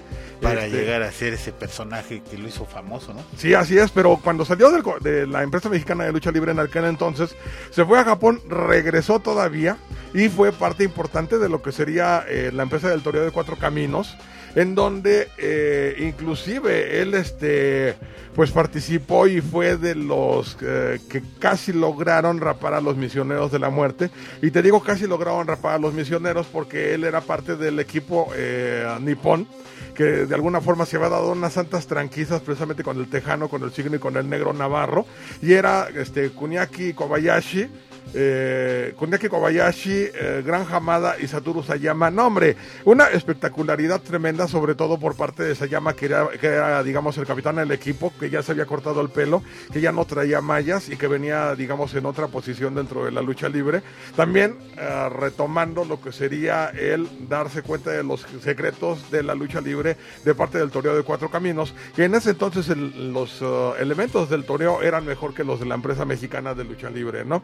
Eh, entonces eh, él se fue antes de rapar a los misioneros de la muerte, entró en su lugar Enrique Vera y los raparon. Eh, ¿qué, fue lo importante de todo esto? Que el luchador más grande de la empresa mexicana de lucha libre, el campeón mundial de peso semicompleto eterno, el gran tanque Dantes, era el que le hacía frente para tratar de, pues, eh, de alguna forma levantar el, el orgullo y el nombre de, de la empresa. Y sin embargo no pudo, no pudo. Eh, un luchadorazo tremendo, Alfonso Dantes, como todos lo sabemos. Alguien que superó este, precisamente como luchador a su, este, a su padre, que era este, Ala Mezcua. Y que, y que, pues la verdad puso el nombre de los Dantes, eh, que después vino, vinieron sus dos hijos eh, eh, en alto. y que no, no, no pudo superar a, a, a Sayama. Lo mismo le pasó cuando perdió la cabellera precisamente con mil máscaras en alguna de las dos ocasiones. La primera fue precisamente en una tripleta mortal en donde se completaba el equipo con el halcón y que pues tanto el halcón como mil máscaras, digo, tanto el halcón como este Dantes pues ahí cayeron, ¿no? Y este, pues vamos a decir que esto fue una lucha súper memorable, una lucha en donde pues la gente, a pesar de que eh, Satoru Sayama era muy querido, pues deseaba de alguna forma que eh, México pusiera su nombre en alto, en esa ocasión no pudo y se quedó para la historia. Una lucha importantísima, que- importantísima que pocas veces se menciona y que te agradezco, Anima, que hayas traído aquí este, al Fíjate que recuerdo. es que es muy interesante porque pues, era un tipo de lucha totalmente diferente el que se practicaba en Japón en aquellos entonces. Sí, así es. Y más cuando venían a aprender pues, lo que es el estilo mexicano, ¿no? Claro. Entonces era, pues vaya raro, ¿no? totalmente raro y, y la lucha, eh, fíjate que no te puedo decir que haya sido acoplada, sino que pues ahora sí que con todas, todas Sayama, de eh, mucha mayor, eh, digo, mucha menor edad que Alfonso Dantes, No, le dio una chavo. repasada al maestro, ma. Sí, sí, sí. sí. ¿Cómo ves? Bueno, pues vámonos al 16 de junio, pero de 1995, ¿Sí? porque se disputaba el campeonato de peso ligero WWA, Ajá, que estaba a manos de Juventud Guerrera sí. en la plaza de Querétaro y que perdía a manos de Rey Misterio Jr. Mira nada más, este Juventud Guerrera y Rey Misterio, uno de los de las rivalidades más importantes dentro de los pe- pesos chicos de todos los tiempos. Rivalidades y amistades. rivalidades y amistades y hombres que de alguna forma evolucionaron la lucha de los pesos ligeros. Eh, yo me acuerdo, eh, el primer campeón mundial de peso ligero que se dio aquí en México eh, fue precisamente el matemático y el matemático ya mostraba una, este, un estilo de lucha muy, muy, muy particular, un estilo de lucha muy acrobático que nada tenía que ver con las acrobacias que hacía, digamos, Black Shadow o el Rayo de Jalisco Jr. y que posteriormente hiciera Superastro, que digamos que fue el continuador de este tipo de situaciones, ¿no? Entonces, este, eh, los ligeros... Y eh, además vinieron a hacerlo espectacular. espectacular. te, sí, te sí, voy a decir de otros campeones de este mismo campeonato ver, para viene. que te des una idea de que hay de la escuela antigua, de la escuela clásica y de la escuela que, pues vaya, no fue tan espectacular como lo hicieron ellos, ¿no? Claro, Está Mano Negra, sí, eh, ligero. de, de peso ligero en No, Mano 1900 Negra nunca fue ligero. 1986 y fue Nunca campeón. fue ligero. Ahí está, ahí está no, está mal eso. Eh, Mano Negra fue campeón mundial welter y campeón mundial Ahí de peso está, semi- eh, este, y- semicompleto. Está mal. Y, y creo que venía una foto con el campeonato, ¿eh? No, está mal eso. Lo juro, lo juro, lo juro. Te No, lo, sí, está te lo juro te, porque te lo sea. creo. Aquí, aquí es donde viene, ¿no? Ajá. Y viene Black Shadow Jr. Sí, claro. As- Ascari, Ascari, perdón, Ascari, el sí. gringo, Sí. Eh, Black Shadow otra vez, Espanto Jr., Rey Misterio Jr., y aquí es donde empieza ya la revolución de, de poderes, ¿no? Ajá. Rey Misterio Jr., Juventud Guerrera, Juventud Guerrera, Rey Misterio, Juventud Guerrera y Rey Misterio. Un campeonato, eh, este de la WWA, muy interesante. Eh, resulta que este fue la organización que creó precisamente el hijo de Benjamín Mora Horta, eh, que no es otro que Benjamín Mora Mercado, cuyos campeonatos ha dejado de evaluar de, de- de evaluar, perdón, de una forma terrible. Por cierto, hace no mucho, hace una o dos semanas acaba de desconocer supuestamente él al hijo del santo cuando la organización de la WWA ya no existe desde hace un buen rato y el único que puede desconocer a este cómo se llama el hijo del santo es la comisión eh, de lucha del distrito federal ¿por qué? porque digamos eh, como son campeonatos importantes y que alguna vez se disputaron aquí en México como el del Rayo de Jalisco que era insisto de peso semicompleto y el del Ismar de peso medio la verdad es que eh, estos campeonatos de alguna forma ellos les, dan- les han dado lustre aun cuando la, la importancia de la WWA que no existe pues eh, se vino abajo, ¿no? Entonces, este, pues supuestamente desconocieron al Hijo del Santo. La verdad es que el Hijo del Santo le ha dado mucho lustre a este campeonato, como le está dando lustre al campeonato del Consejo Mundial de Boxeo eh, en su versión lucha libre. Campeonato Nacional Ligero.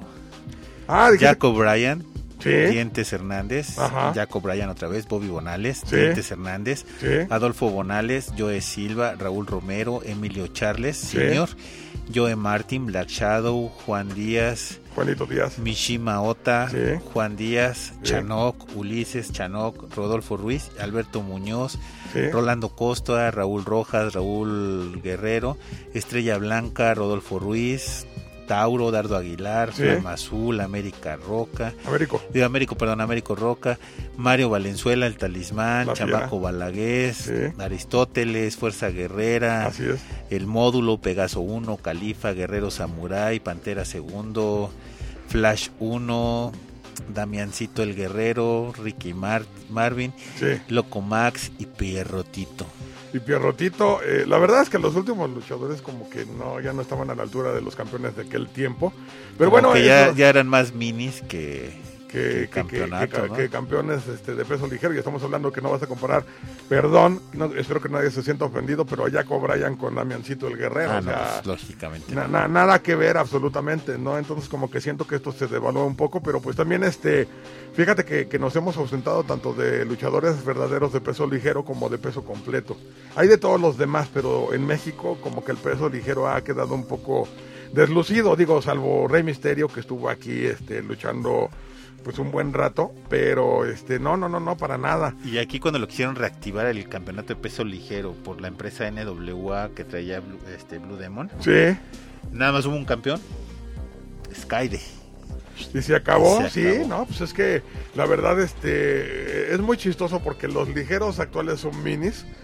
De los ligeros naturales ya no hay y ya muchos están del, del welter al semicompleto, la mayoría de los luchadores. Tiene más luchadores de peso completo el, el, este, ¿cómo se llama? La triple A, pero creo que no ha sabido aprovecharlos este, lo suficientemente bien, ¿no? Eh, y, y- y te digo que aquí en el consejo pues han sido puros luchadores de peso completo, pero muy a fuerza, ¿no? Como lo que es el, el último guerrero, que no es un peso completo natural, cuando Dos Caras sí lo era, Dos Caras Junior o Lismar Junior, que también era un estupendo peso completo. Y para de contar, ¿no? El peso completo más natural que se ha tenido dentro de la empresa y consejo ha sido el Rayo de Jalisco Junior. Pues sí.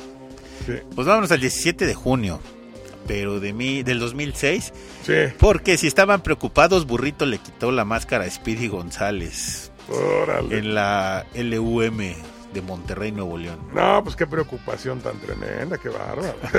Marcará historia para siempre, ¿no? oh, yeah, yeah. Pues vámonos al 19. 19, amigos, 19.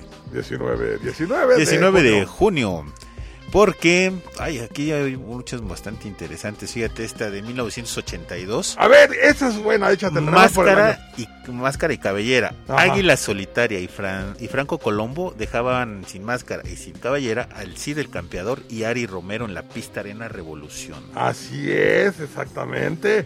Eh, fíjense que acordarse de la pista Revolución en los años 70 y parte de los 80 es este, hijo, la verdad es que voy a sonar como cierta personita que no me cae bien y yo tampoco le caigo muy bien ahí. Pero bueno, es este, ¿cómo se llama? Eh, recordar, que te- me salió ni modo. Es, es recordar a luchadores, precisamente como el Águila Solitaria, que fue uno de los máximos ídolos de ahí. Estaba también el As, el Vengador, estaba este, ¿cómo se llama? Eh, ay, era un acapulqueño, Yanco, Yanco, que le daban cada tan, tanta tranquiza, pero que era super ídolo hizo famoso por eso. Ajá, por las tranquis, pero la gente como lo adoraba. Estaban los caballeros rojo, azul y blanco, el- la máscara del caballero rojo preciosa. Este, no hombre, eh, el, el Cid campeonar, el, el que acabas de mencionar, el Cid campeador, también era, era un luchador Sí. bien popular en aquel tiempo. Eh, eran luchadores que eh, estaban en una, en una empresa, digo, en una arena que si no era la Arena México, era una arena más grande que las arenas chicas. Entonces eh, se formaron unos luchadorazos tremendos. Eh, Franco Colombo también estuvo por allá. Eh, este, ay, ahorita no me acuerdo de cuáles otros, pero la verdad eh, era una época inigualable, era tremenda, en donde muchos de esos luchadores llegaron a la Arena México y llegaron a ser este, grandes estrellas. Y los que no llegaron a ser grandes estrellas de la Arena México eran, este, ¿cómo se llama? Grandes estrellas de la pista Revolución y aparecían en la Arena México en la primera, segunda y tercera luchas. De ahí no pasaron. Eh, porque Oye, luego, dime. O sea, ¿no fuiste estrella y quieres sacar estrellas de otro lado? No, pues está difícil. ¿No? Ajá. O sea, si, si, él, si él vivió todo, es que es lo que me sorprende, si él vivió todo un proceso, Sí. ¿por qué no aplicarlo a lo que está ahorita actualmente? Y si ya no puede o ya no está actualizado, pues que deje, ¿no? Sí, así es, así es. No, pues ahorita vamos a hablar precisamente de la búsqueda de estrellas o de los que buscan la silla del místico. Me habla mi japonesa, así es que no presten atención. Bueno, Este, el, un 20 de junio, sí. pero de 1999, Max Mini dejaba sin máscara a Mininova.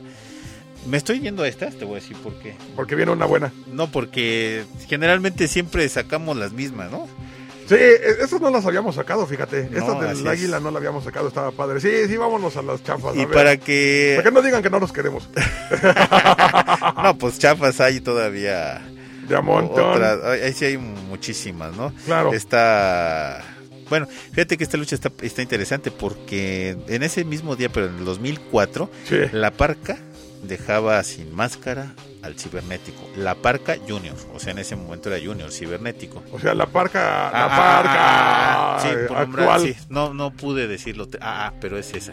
la Sí, parca. no, digamos, sí, sí, sí, me acuerdo. Fíjate que eh, esta parca, ya, no, no era Junior, ya era la parca para Sí, no era la tiempo, parca, sí, es, mm, yo me fui con la Con la finta, ¿no? Este, yo me acuerdo que inclusive llegó a ser este, el luchador más popular de... Es que no sé cómo, cómo decirlo, ¿no? Eh, estaban participando AAA contra el Consejo, pero no directamente, sino por parte de Televisa y la Parca, esta Parca, Sí. eh, creo que se volvió el luchador más popular por tres años seguidos, pero sobre todo porque la gente pensaba muchas veces que era la, la- La misma. la otra, la misma, la original, Sí. ¿no? Entonces la sombra de, de, de, de L.A. Park, la parca verdadera, la original, pesó mucho para que él pudiera llegar a, a- a- a tener este tipo de situaciones. E inclusive yo creo que eso lo inspiró para ganar a- al cibernético, que era una máscara bien, bien difícil de ganar. Sí, Y que este, pues de alguna forma el cibernético después de eso lució más de lo que había lucido precisamente encapuchado, a pesar de que lució enormidades. yo creo este, que ya le estorbaba la máscara. yo creo que ¿eh? le estorbaba la máscara y lastimosamente fíjate que ahorita tanto la parca de la AAA como el cibernético están así como que medio en desuso, deslucidos. El cibernético sobre todo después de que se fue de independiente y regresó como que ya no lució tanto como había lucido en su primera etapa. Lo mismo le pasó a Shocker en el Consejo Mundial de Lucha Libre, que se fue a la AAA, se regresó y como que ya no volvió a tomar el lugar que tenía anteriormente, ¿no? Pero bueno, este fue una lucha interesante, una lucha para la historia y una lucha en donde pues el cibernético de alguna forma dejó ver todo lo que era su, su personalidad. Aunque pues la verdad es que su, su máscara valía más que la de la parca. Pues sí, y fíjate que aquí el- el- el- la fecha que sigue, 21 de junio, Ajá, pero de Sí. 1985, ajá. ha de haber sido un- también una muy buena lucha, ¿no? A ver. Rayo de Jalisco Junior Sí. obtenía el campeonato NWA de peso semicompleto, Semicompleto, sí. a manos de MS1. No, pues era claro que era una lucha este muy interesante Los porque dos estaban altísimos, ¿no? estaban altísimos, era un poquito más alto el Rayo de Jalisco. Ah, sí, Junior, siempre, siempre. Pero, pero MS1, eh, Pablo Fuentes Reina, eh, mucha gente quizás no lo recuerde. Digo, a lo mejor de los viejos aficionados, claro que se van a acordar de él. Ah, claro. De los nuevos, pues la verdad no, porque no dejó eh, legado. Hubo un MS Junior por ahí que destaparon antes de tiempo. Este MS1 eh, fue un luchador que eh, por su gran estatura y por la pareja que hacía con MS2 eh, llegaron a, a tener eh, cierto empuje dentro de la empresa mexicana de lucha libre hasta que se separaron y MS1 empezó a, a- a volar por sí solo. Él perdió la máscara, si no mal recuerdo, con el Rayo de Jalisco Junior precisamente. Y eso fue lo que hizo que Pablo Sí. Fuentes Reina explotara de una forma completamente distinta porque la máscara a él sí le estorbaba. Como no tienes idea, yo me acuerdo que el primer diseño de la máscara de MS1 este, era pues algo así como la, el- la máscara de Boba Fett de la Guerra de las Ajá, Galaxias, ¿no? Sí, parecido. Y el nombre original nada más era MS2, pero como que lo compartieron. Cuando MS2 eh, se separó, se convirtió en Masacre, que también se convirtió en un este, Muy luchador, luchador. eh, superestrella, ¿no? Entonces digamos que entre todos ellos era que se daban este, las luchas eh, estelares importantes. MS1 era uno, fue uno de los fundadores de los Infernales, al lado del Espectro Satánico. Junior y el Satánico. Ya después del, del Espectro Junior vino precisamente el Pirata Morgan. Y después también por Aunque allá- hubo otra versión de los. De, Uy, de- hubo de- muchas. de los, bueno, eran los infernales. Ajá. Satánico, Pirata Morgan Sí, y MS1. exactamente. Ah, esa es la, yo creo que la más terrorífica. Cuando estaban todavía Toniarse, Vol- Volcano, este, Y Loco Valente. Loco Valente. en, en los tríos Loco, precisamente, que eran digamos los tríos, uno era el de peso completo y el otro era el de Sí. peso este medio más o menos, ¿no? Y ellos también agarraron su segundo aire ya de salida, ¿eh? Sí, cómo no, cómo no. Aunque este como recordaremos los que se llevaban la batuta con respecto a tríos eran los del Toreo de Cuatro Caminos, que estaban los Ah, fantásticos, obvio, sí, sí, sí. los cadetes del espacio, los brazos, los misioneros, este el Triángulo de la Muerte. No, hombre, un día hay que hacer un programa especial de tríos que pues hay mucha tela de dónde cortar y ¿De fue una época, de época tercias? bellísima. ¿Vale? De tercias. De tercia, sí. Pero de tríos, tríos tercias. vamos a echarnos a los panchos, a... Chay, no, ¿qué son los con esos? No te digo. Los tres, los tres caballeros también fueron Los tres trío, ¿no? caballeros, Pero sí. tanto en la lucha como en la música. Sí. ¿Cómo ves? Los tres diamantes también Ya salieron los- en triple A.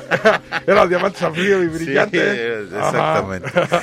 Bueno, vámonos al 22 de junio, pero de 1979, porque Ringo Mendoza y Cachorro Mendoza Sí.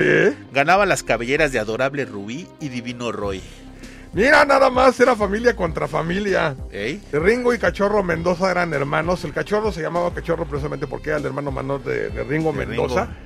Este que brilló también como, como el grande, ¿no? Y que la verdad es un, un luchador que se merece realmente un gran homenaje. Sí. Que no ha podido estar con nosotros porque él está dando clases ahorita allá este, En el circo volador. en el circo volador está dando clases de, de lucha libre, pero él ha querido venir aquí. Yo creo que, se- insi- insisto, se merece una gran, este, un gran homenaje a su, a su trayectoria. El que fuera campeón mundial de peso medio, de peso semicompleto, fue nacional medio, eh, mundial de peso semicompleto. El, el, digamos, el rival más terrible que haya tenido el perro aguayo en su tiempo. Campeón medio de Occidente. Sí, Campeón medio de la NWA. Sí, así es, Campeón nacional de parejas Sí. junto con el Cachorro Mendoza. así es, Campeón de peso semicompleto NWA así es. dos veces. Sí, sí, sí, Campeón nacional de tríos sí. con el Kiss y el Rayo de Jalisco Junior. Así es, Campeón de peso semicompleto de la UWA. sí, Campeón del peso semicompleto junior de la UWA. sí. Y campeón del Consejo Mundial de Lucha Libre de peso medio. Exactamente, no hombre, un, un super luchadurazo que te digo que en varias ocasiones eh, se enfrentó contra el perro aguayo. Creo que el perro aguayo lo rapó a él. No recuerdo si él rapó al perro aguayo. Me parece que sí, no, no estoy muy seguro. A ver, ahí chécalo. Sí, lo peló. Lo peló, ¿verdad? Efectivamente, el perro aguayo peló a Ringo Mendoza. Sí, eso sí, eso sí me acordaba. Y... No sé si hubo eh, venganza. Sí, sí hubo venganza y una venganza bastante, bastante fregona porque haz de cuenta que ellos se enfrentaron un 25 de mayo del 1975 y el perro vence al Ringo Mendoza. Ok, sí, Y él, ese mismo mes, pero en diferente año, sí, el Ringo Mendoza dejaba pelón al perro aguayo. así es. Y después se volvieron a, a ver las caras Ajá. cuando el faraón hizo pareja con Ringo Mendoza para enfrentar al perro aguayo y a Joe Polardi. Sí, Y también dejó pelón al perro. así es, así es. Decían que había perdido pocas veces la cabellera del perro aguayo. La verdad es que no fueron tan pocas veces. A partir de que perdió la máscara con el santo ya fue otro rollo. Y sí, este Ringo era el rival, ah, digamos, natural del perro aguayo en aquel tiempo, hasta que el perro aguayo pues ya dejó. luchas, ahorita se me vino a la cabeza y me acordé. Sí, Con este Bestia Salvaje. Sí, como no, como no. a También pesar de que terminó en cabellera, ¿eh? Terminó en cabellera, claro que sí. Y fíjate que eran luchadores de ya de dos generaciones distintas. Sí. Eh, Ringo era pues de los 70 la bestia Y salvaje ya era de los 80 fuertísimo en ese momento. Ajá, no, no, no, no, era, era otra cuestión, ¿no? Y este, y, y, pues eh, Ringo, que insisto que, que fue un gran luchador de la empresa mexicana de lucha libre y todavía del consejo, eh, pues uh, quedó muy olvidado por parte de, de- del consejo. Creo que esas son situaciones que se deben de observar. Y, e insisto, no hacer homenajes de cinco luchadores al mismo tiempo, sino de uno por uno, ¿no? Y ahí sí, homenaje a dos leyendas. Pones a Ringo y pones a, este, ¿cómo se llama? A cualquier otra leyenda un poquito más antigua. Bueno, nada más voy a dar este mensaje rápido. Este nos llegó en una invitación de Michel Ramos. Sí, sí, sí, claro. Para el sábado 9 de junio de 18 horas a 21 horas en la Cineteca Nacional, que está en Avenida México, Coyoacán, Sí. número 389, Colonia Joco, Ajá. México, Distrito Federal, Claro. porque va a haber, este, bueno, la información es que va a haber un cartel bastante interesante. Dice, la Comisión de México y Estados Unidos para el Intercambio Educativo Cultural tiene el placer de invitarle a la muestra de cine Full Brick de García Robles, en la que se presentarán cortometrajes, documentales y trabajos experimentales realizados por becarios y ex becarios Full Brick García Robles. En el marco del evento se entregará un reconocimiento al maestro Fernando Sariñana, sí, Márquez, claro. ex becario Fulbright, Ajá. y por su trayectoria en el cine nacional. Esto va a ser el sábado 9 de junio a las 18 horas y si no mal me equivoco va a estar la película de Casandro el Exótico. Casandro el Exótico, el maestro Fernando va a haber muchas películas. Sí, sí, sí, Vaya, Michael va a participar con esta de Casandro el Exótico. Casandro el Exótico, una película que, que la verdad vale mucho la pena y hay que ver. Y ahora sí, vámonos a corte musical y regresamos en unos instantes con la parte más importante de la lucha libre de mediano, de la mitad del año, perdón.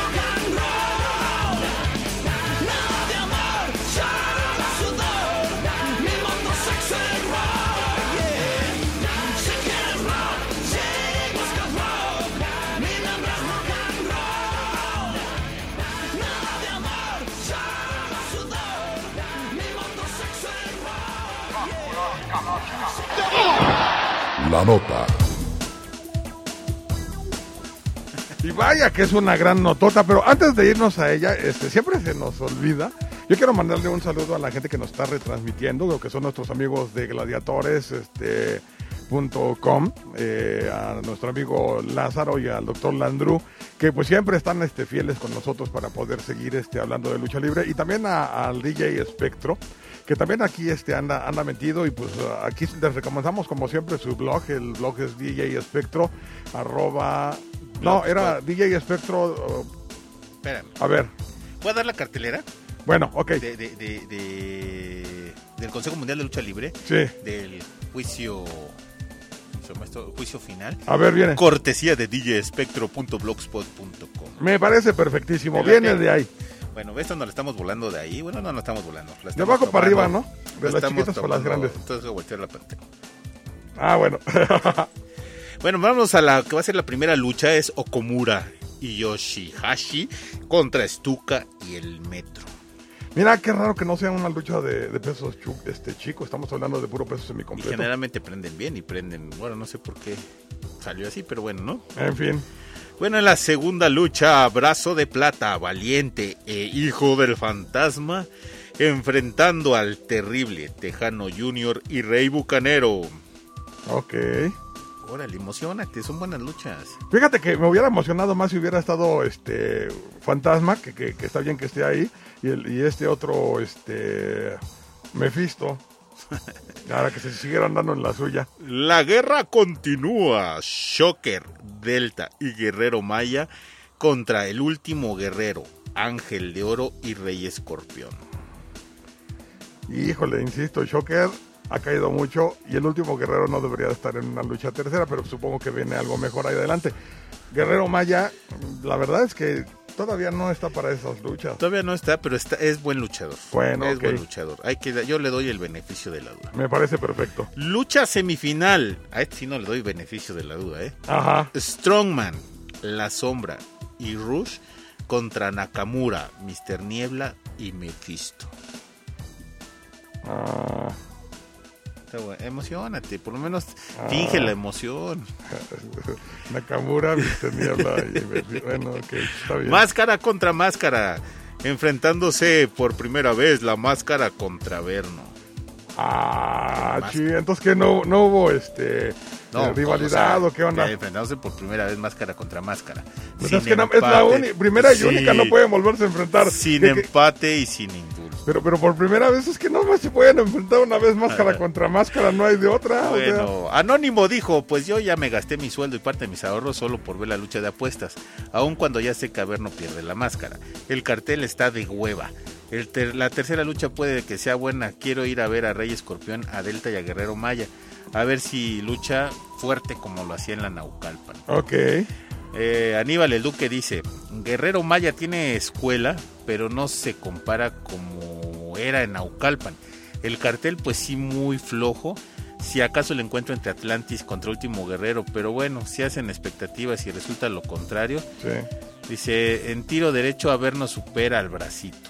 Estamos con Averno, lo demás ya se verá el lunes. Estos son comentarios que vienen en el mismo blog Ajá. de djespectro.blogspot.com. Bueno, ahí te va. Eh, qué bueno, porque esto nos da para, para varias cuestiones, ¿no?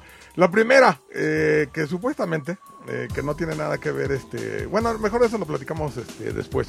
Aquí, este, por ejemplo, nuestro querido amigo Carlos Cabello dice que va, que se va el bracito, que ya todo el mundo conoce a los Alvarado, que etcétera, etcétera, etcétera.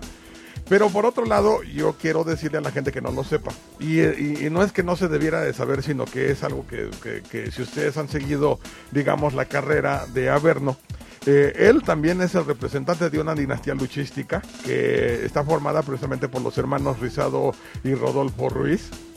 Y ellos, este, ¿qué pasó? Ah, ya, ya, es que, qué? es que me estoy viendo aquí mismo en el DJ Espectro. Ah, mira. Es la retransmisión del programa. Ah, bueno, me parece perfecto. Ay, qué babas, ¿no? Sí, no, no, en fin. Bueno, entonces, este, estamos hablando que es una lucha entre los, este, ¿cómo se llama? Al- Alvarado, eh, la, la dinastía de los Alvarado, que son todos los brazos, evidentemente, brazos de oro, brazo de plata, el brazo, brazo cibernético, super brazo, eh, brazo de platino y, este, ¿cómo se llama? Y demás Pleiade. eh, en contra de lo que sería otra dinastía luchística de luchadores más férreos, este, que eran los Ruiz, eh, Rodolfo Ruiz Sí. y Rizado Ruiz. Rizado este, Ruiz, evidentemente, pues estamos hablando de un luchador que tuvo su mejor época en los 60s, 70s, igual que Rodolfo. Rodolfo siempre fue un luchador de peso ligero, que, que de ahí no, no pasó, o sea, no, no le dio el cuerpo para más. Y el Rizado llegó a, inclusive a peso semicompleto. Eh, fue un personajazo, Rizado Ruiz. Yo me acuerdo que cuando lo- los dos se retrataban y luchaban juntos, traían un copetote de su tamaño, ¿no? Y evidentemente, como lo dijo alguna vez Cuchillo, hasta los peores luchadores eran mejores que los de ahorita. Estamos hablando que la escuela de los Ruiz es algo, algo muy, muy, muy importante, ¿no? Eh, eh, el el, uh, Rizado Ruiz, después de estar este, pues, por muchísimos años con su personaje, se enmascaró como rencor latino y perdió esa máscara. Sin embargo, la heredó precisamente a su hijo. Como rencor latino también no le pusieron el junior. Yo creo que sí se merecía de alguna forma este, tener el junior y después ser nada más rencor latino. Y por cuestiones de programación dentro de la empresa mexicana de lucha libre o Consejo Mundial, se decidió que él fuera este, el que interpretara el personaje de Averno, que es el que está exponiendo precisamente este viernes en la Arena México. Eh, pues un luchador que ya tiene bastante tiempo. Estamos hablando por lo menos que tiene desde el año 2001, 2002 dentro de la brega luchística, ¿no? Y que, pues evidentemente también él eh, es compañero de equipo este, con Mephisto, que no es otro que el Astro Junior, que en realidad era el Astro Rey Junior, también un representante de, de otra dinastía luchística, precisamente con el Chato, eh, el Astro Rey, que era su papá. Y, y que pues se hicieron de, de Festo, que Festo es como que el que... No, vino a completar la tercia, porque pues ellos hay que recordar que lo que era Verno y, y Festo eran Mephisto. eh, Mephisto, perdón, eran los este, infernales que estaban a un lado del el satánico. Ajá, otros infernales que mandaban a la fregada al pobre del satánico. Pero bueno, Sí. es otro rollo. Y, y Hefesto como que no ha terminado de cuajar muy bien dentro del trío, Ah, como sí, que se han no. hecho más bien como pareja, ¿no?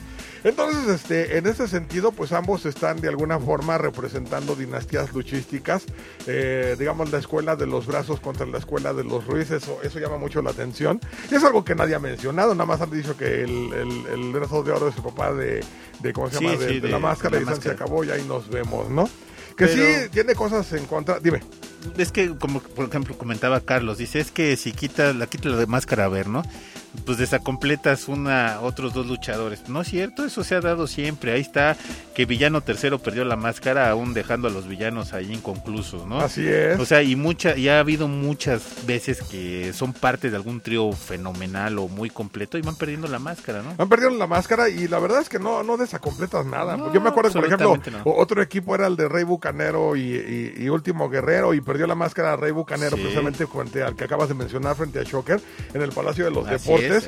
Y no pasó nada, al contrario, Rey Bucanero tuvo la oportunidad de, de- de, ¿cómo se llama?, de zafarse y de hacer una carrera más por cuenta propia, ya sin Así máscara. es. En este caso, para mí ha sido como que demasiado que hayan puesto a Verno y Mephisto, a Verno y Mephisto, cuando como, este, ¿cómo se llama? Eh, Rencor Latino y Astro Junior tenían una, una, Sí. este, ¿cómo te diré? Una carrera propia. Y aquí si no los pones juntos no son nada, no creo que por ahí no va la cosa. Creo que, mm, sinceramente, yo no veo que desacompletes un equipo, sino que al contrario, ¿no? Esto se ha dado muchas, en muchas ocasiones. Así es. Este, vamos a ver qué es lo que va a pasar. Yo lo que veo aquí es que la lucha está muy pareja porque realmente eh, nosotros podemos irle a uno u a otro. Pero la verdad es que sí está de pensarse, no podemos decir que pierda la máscara, no podemos decir que pierda este Averno. Creo que ambos eh, representan algo muy interesante. Creo que Averno es un representante más de la lucha ras de lona y eh, la máscara ya es como una especie de, de- de lucha más acrobática, ¿no? Eh, Tu lo- favorito, tu favorito ya de una vez. no, no, no, no, la verdad es que no, me, me gusta cuando se combina como superastro, que hacía este, la lucha acrobática, que le combinaba muy bien con lucha ¿Quién pierde la de los... Para mí, ahí te va otra cuestión. Fíjate que el meter una lucha de Averno contra Mephisto a estas alturas del partido en el Consejo Mundial de Lucha Libre, lo comentamos este, en programas pasados, era, era algo así como, como tratar desesperadamente de crear a alguien que llene los zapatos de el místico. No hay de otra. Así, de- así te lo digo, no hay de otra. De alguna forma, el final de la gran alternativa era para crear uno que llegara a tratar de llenar los zapatos del místico. Aquí tienen a alguien que tiene más nombre que el ángel de oro, que, que- tiene seguidores y que creo que de ganar eh, van a empezar a forjar realmente ahora sí de esta manera a alguien que pudiera ocupar el lugar en las luchas estrellas que tenía el místico y enfrentarlo a gente más o menos eh, de más experiencia, más experimentada. Valga, ay, eso fue una redundancia re fea, ¿no? Sí. Más experimentada, con más este, con más años dentro de la lucha libre y que, y que esto pudiera hacer que la máscara eh, volara más de lo necesario. Él de alguna forma no se está escudando en, eh, digamos, la su- dinastía de los brazos para hacer su propio, este, ¿cómo se llama? Su propia importancia. Y si fuera a exponer la máscara del brazo de oro junior, te voy a decir que sería otro cuento muy diferente. Ahí, ahí es otra cuestión, ¿por qué? Porque de alguna forma está Sí, hay más algo. historia, hay más pedigrí. Ajá, pero sin embargo yo pensaría que podría perder la máscara de brazo de oro junior, pero como la máscara es bien diferente, completamente diferente. Sí, yo también, mira, yo, yo lo veo muy, muy difícil. Ajá. Pues vaya, este. Pues yo creo que sí gana la máscara. Yo también estoy de acuerdo, Y gana más la máscara. porque ya van a tener su registro para ser su propio luchador sin cara en el Consejo Mundial de Lucha Libre, ¿no? Eh, no creo, Ay, eh, qué bueno que, que acabas de hablar de eso. Eh, Ya a tener místico, van a poder tener un, este, un sin cara, o sea, van a poder No, no, no, ¿sabes? Te voy a decir por qué no van a poder hacer eso. Fíjate que todos los personajes que crea la WWE desde el principio, antes de que estos personajes salgan a la luz, estos ya son registrados por parte de la WWE. Hay un chanchullo ahí medio raro. Yo ya vi documentos Sí. que sí efectivamente están buscando registrar el nombre, pero está como intervenido por la WWE. Algo algo raro ahí me que trefe, que donde parece ser que sí hubo ahí algún tipo de arreglo, ¿eh? Puede ser que haya algún tipo de arreglo, pero evidentemente eh, sin cara es intocable en la WWE Ah, sí. eh, por cuestiones legales. Por cuestiones legales. Ahora que si ellos quieren sacar este otra cuestión o otro rollo, eh, ¿sabes cuál es el pleito? No, no por el nombre de sin cara, sino por el diseño de la máscara que era, este, ¿cómo se es llama? la que usó alguna vez Místico en, con, en combinación con Averno. Con precisamente. Averno precisamente, ¿no? No, no es exactamente igual, Ah, no. pero, pero sí tiene mucho que ver. Ahora, aquí, eh, la- lo cuestionable, por ejemplo, dijeron que su peluche es camarillismo. No, no, me parece realmente que pues es una investigación este, muy válida, Y porque muy a final de cuentas se, se busca la, la, la, la noticia, ¿no? Este, que, que, que, que si esto, que si el amarillismo, pues no, si el consejo quiere demandar, ¿por qué diablos no se va a saber? Ah, pues sí, si quiere agarrar un, un personaje, pues ¿por qué diablos no se, no se va a saber? No, yo creo que ahí no hay nada cuestionable en ese sentido. Ahorita creo que lo peor que pueden hacer es hacer seguir haciendo las cosas escondidas y absurdamente tontas. Sí, así es, ¿no? Entonces, no le veo nada de malo en que quieran buscar, demandar, si es que tienen con qué y si realmente eh, no hay Ah. este, cuestiones de arreglos con la WWE como acabas de mencionar. Yo creo que no, yo creo que esto no va a pasar absolutamente nada. Insisto, el registro de derecho de autor de la WWE se hace antes inclusive de que el nombre y características del personaje salgan a la luz. Y en ese sentido, pues no van a poder hacer nada si se quiere entrar nada más la máscara de, de, de ¿cómo se llama? De, de, de sin cara. Una, dos. Llegar a estos extremos es así como que muy, este, su- suena, para mí en lo particular suena muy ardido. Y de hueva. Sí, de hueva, la verdad. Suena muy ardido por parte del Consejo Mundial de Lucha Libre. Tercero, aquí es un, este, ¿cómo se llama? Punto, este, en contra de la credibi- credibilidad del Consejo, porque eso nos está diciendo que todos los personajes, este, ¿cómo se llama? De- del Consejo, que ya lo sabíamos, pero que eso de alguna forma hace que la credibilidad del Consejo uh, se cuestione mucho, porque están demandando eh, por un personaje que sí era de ellos el místico, pero ah, nos acabamos de enterar que también el personaje de Averno es de ellos. Sí, no, y dices, oye, pues lo que pasa es que están reclamando dos personajes eh, en una máscara. Entonces, ¿qué onda? Los, los luchadores nunca van a contar, nunca van a valer. O sea, Averno que, que expone la máscara, expone la máscara con permiso del Consejo Mundial de Lucha Libre o expone la máscara porque es de él y que él la quiere y que él quiere ganar. Eso, Ah, eso. Pues ya eso es más que da hueva, ya está eso, ¿no? Sí, la verdad es que es de dar hueva. Y si nos vamos a lo meramente deportivo, para el ánima y para un servidor gana este la máscara y necesitan evidentemente llenar eh, un lugar, pero así de forma ya, ya, ya, ya, ya, ya, ya. Inmediata. como- eh, estelar y, y la máscara pues la verdad es que es buen luchador y es un muchacho que yo creo que sí necesita la máscara tanto como Averno pero bueno yo creo que en este tipo de situaciones eh, es donde te juegas el todo por el todo. Y, y esperemos que salga lo mejor. Insisto yo para mí gana la máscara el, el anima dice lo mismo. Pues vámonos con Pinta tu corona, ¿no? Ah, ¿Quién pinta la corona? Con Comex. sí qué interesante. El cuadrilátero se pinta de Gloria y busca a los nuevos campeones. Corona y Comex buscan revivir o vivir la experiencia en dos días de explosión de adrenalina dentro y fuera del ring, en donde se van a impartir clínicas de boxeo y lucha libre y va a haber además firma de autógrafos con luchadores y boxeadores del momento. Conoce a las glorias del boxeo y a la lucha libre. Convive y participa. Esto va a ser los días que Corona invita. Corona invita. Sí, pero no pagaron el comercial. No faltes este 17 y 18 de junio en el Palacio de los Deportes. Bueno, nos vamos y regresamos con Triple A.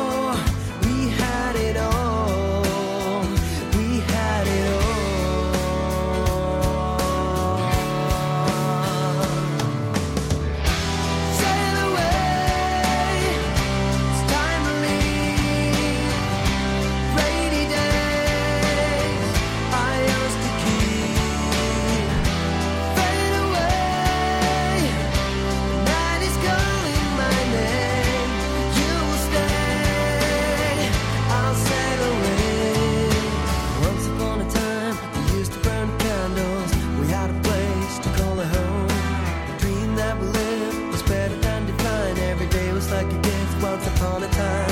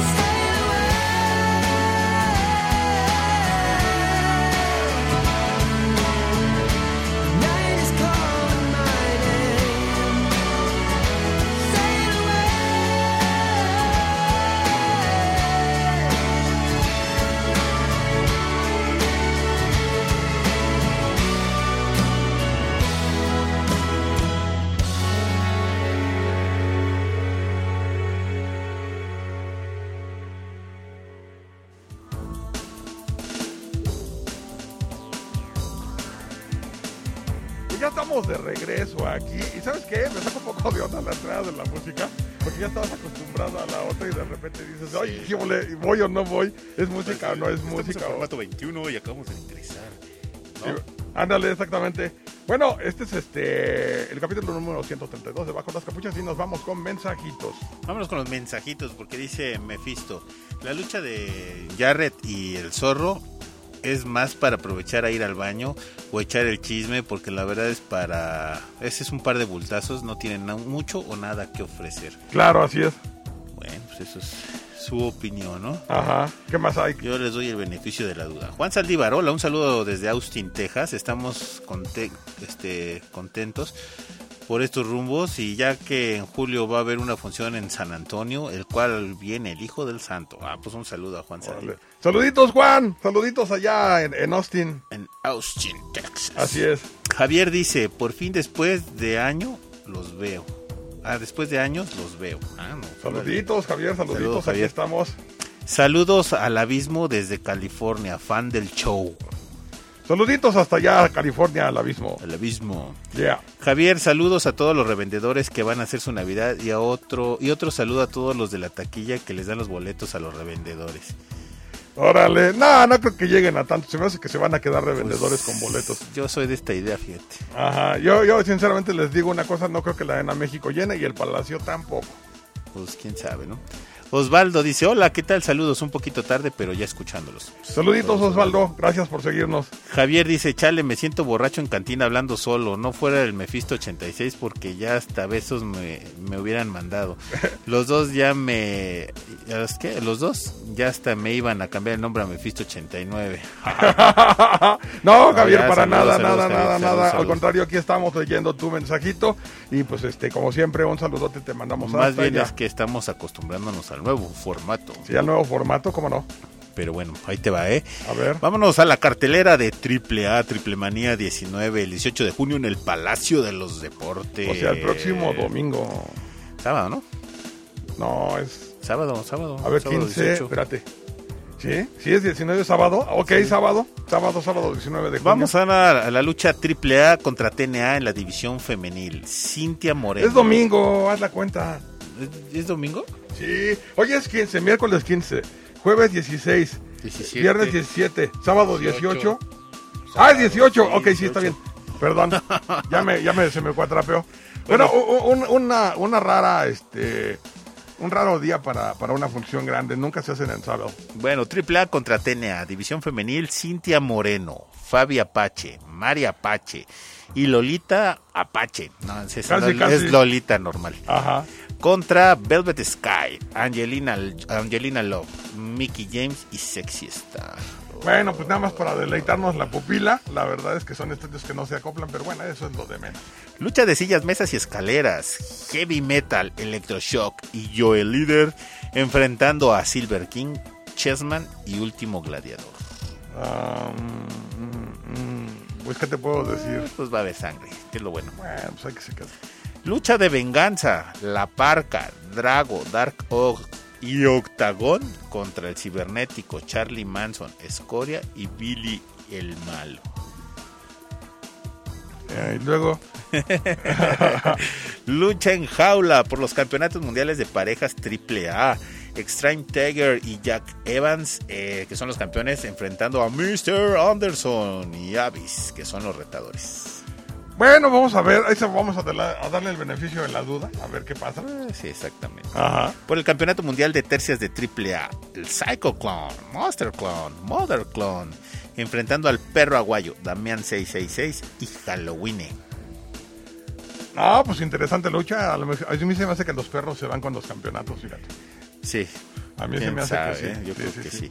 Suena muy bien. Por el megacampeonato de peso completo de AAA, el zorro campeón defensor, quien enfrentará a Jeff Garrett, que es el retador. Me da hueva. ¿Sí? A mí me da hueva. Ah, o sea, ¿Tú qué no, opinas? Pues como dicen por ahí, si vas al baño y regresas o te echas una chele o vas a ver a ver qué ves por ahí, ¿no? O te ligas a la taquilla. Sí, ¿ah? Sí, como no. Bueno, si, si sale bonita, pues ¿por qué no? Pues, ¿Por qué no? Y, y si, y si- y si está fea, pero es agradable también. No, luego sí va cada mujer muy guapa. ahí. Sí, ¿verdad? Sí. ok. órale. Por el campeonato latinoamericano de triple A. Doctor Wagner contra Ron Van Damme. Sinceramente, eh, el campeonato lat- latinoamericano me vale sorbete. Es una. Vera- verdadero pepino. Sí, no, no, Entonces, no. pues ahí ya está más que claro quién es el que va a ganar, ¿no? Sí, no, no, no, este... Fíjate que aquí Dr. Wagner Jr., estamos hablando de un hombre que acabamos de mencionar, cumplió 25 años de carrera en este año, contra Rob Van Damme, que no tiene tanto tiempo, la verdad tendrá unos 10, 12 años. Entonces yo creo que ahí la, la experiencia del, este, del Dr. Wagner se puede imponer. Pero sinceramente Rob Van Damme es un luchador muy duro. Va a ser una lucha muy interesante. Sí, una lucha buena. muy interesante, como lo, habíamos, eh, lo habías mencionado, pues sobre todo con el Dr. Wagner que ha sabido manejar diferentes tipos de lucha. Este, desde la clásica ras de lona, lucha japonesa. Japonesa, gringa, de todo. De todo, de todo le sabe, eh, contra lo que sería el internacionalismo puro de Rob Van Damme, que pues digamos que, que también fue luchador extremo. eh, De la entonces- escuela de la ECW. Exactamente, entonces este llama mucho la atención. Sinceramente creo que va a ser la mejor lucha del cartel. Para Fíjate, aquí llama más la atención los personajes Sí. que la lucha en sí, mí. Sí, así es. ¿no? Así es, así es. Yo, yo creo que va a ser la más buena. ¿Y la estelar? La cabellera contra máscara. La cabellera del Mesías contra la máscara de la L.A. Park. Pues bueno, yo creo que vamos a ver a Ricky Banderas sin cabellera en esta Sí. ocasión. Eh, dudo mucho que, que- que la Park vaya, vaya a perder, sobre todo porque le deben una. Y ahora te voy a decir una cosa. Qué bueno que, que estamos llegando a este punto porque no, no, me- no nos vayan a salir con un no contest. Segurito, ¿no? Ay, Que llegan los perros. Mira, va a haber un despapalle, van a llegar los perros, van a llegar los otros, vamos a hacer un despapalle, que no sé qué, que fue Mira, vino. me doy de santos con que no interrumpan la lucha. Sí, Que las cuestiones no sean por la comisión de box y lucha. Así es. box y lucha, perdón, de, de la comisión de lucha. ajá. Que no sea que porque al Pepitero le dio un infarto a media función o que el referee se tuvo que ir por con su mamá en el momento, no sé. Que sea porque sea una lucha. Esperemos que así sea. Y no por pepitas y que si llega Conan y que si le dijo que si lo vio feo, que si no, ya. Estamos hasta la máscara de Batman de eso ya. Sí, que sea la lucha que todos esperamos, ¿no? Sí, así es. La verdad es que eh, es una lucha muy interesante, una rivalidad, la verdad, muy poco promocionada. Pero sí, sinceramente, vemos aquí a Ricky Banderas que perdió la máscara de la muerte cibernética, Sí, era, ¿no? muerte cibernética. O la parca cibernética, no me acuerdo. No, la Es- muerte cibernética. la muerte cibernética, este, eh, eh, que, que- que se convirtió, digamos, en el reemplazo gigantesco de lo que fue el, el cibernético y que, pues, de alguna forma está defendiendo la causa de la AAA en contra de L.A. Park, que está llegando a AAA como luchador independiente, que se presenta donde quiere y que de alguna forma le fueron a rogar para que regresara. Entonces vamos a ver qué, de qué cuero salen más correas, luchadores completamente extremos, eh, luchadores que ambos manejan la lucha eh, gringa, eh, sobre todo L.A. Park que fue a la desaparecida WCW. ¿Te acuerdas? sí. Que, que estuvo en la empresa de Ted Turner. Este, Ricky Banderas, pues evidentemente en Puerto Rico, eh, pues lo que no se maneja y también un luchador que sabe todo lo que es la lucha americana. Eh, ambos son luchadores también extremos. Entonces yo creo que va a ser una lucha eh, yo espero de la anterior que sea la mejor lucha como lucha. De esta espero que sea la lucha más dramática. Si no salen con alguna estupidez. Pues sí, yo espero que sea muy buena lucha. Te voy a dar una lista A ver. de, de luchadores. Ajá. Te voy a decir por qué las voy a decir. Ajá. La Elia Park, Sí. eh, Dr. Wagner, entre comillas, vamos a dejarlo en, en esta lista. Ajá. Ron Van Damme, Sí. Jeff Garrett, este hijo de perro aguayo, Damián C6, Halloween, este Mr. Anderson, Avis, este mm, Billy el malo, se podría decir. Ajá. Eh, de- espérame, ¿quién más? Silver King en determinado momento. Sí.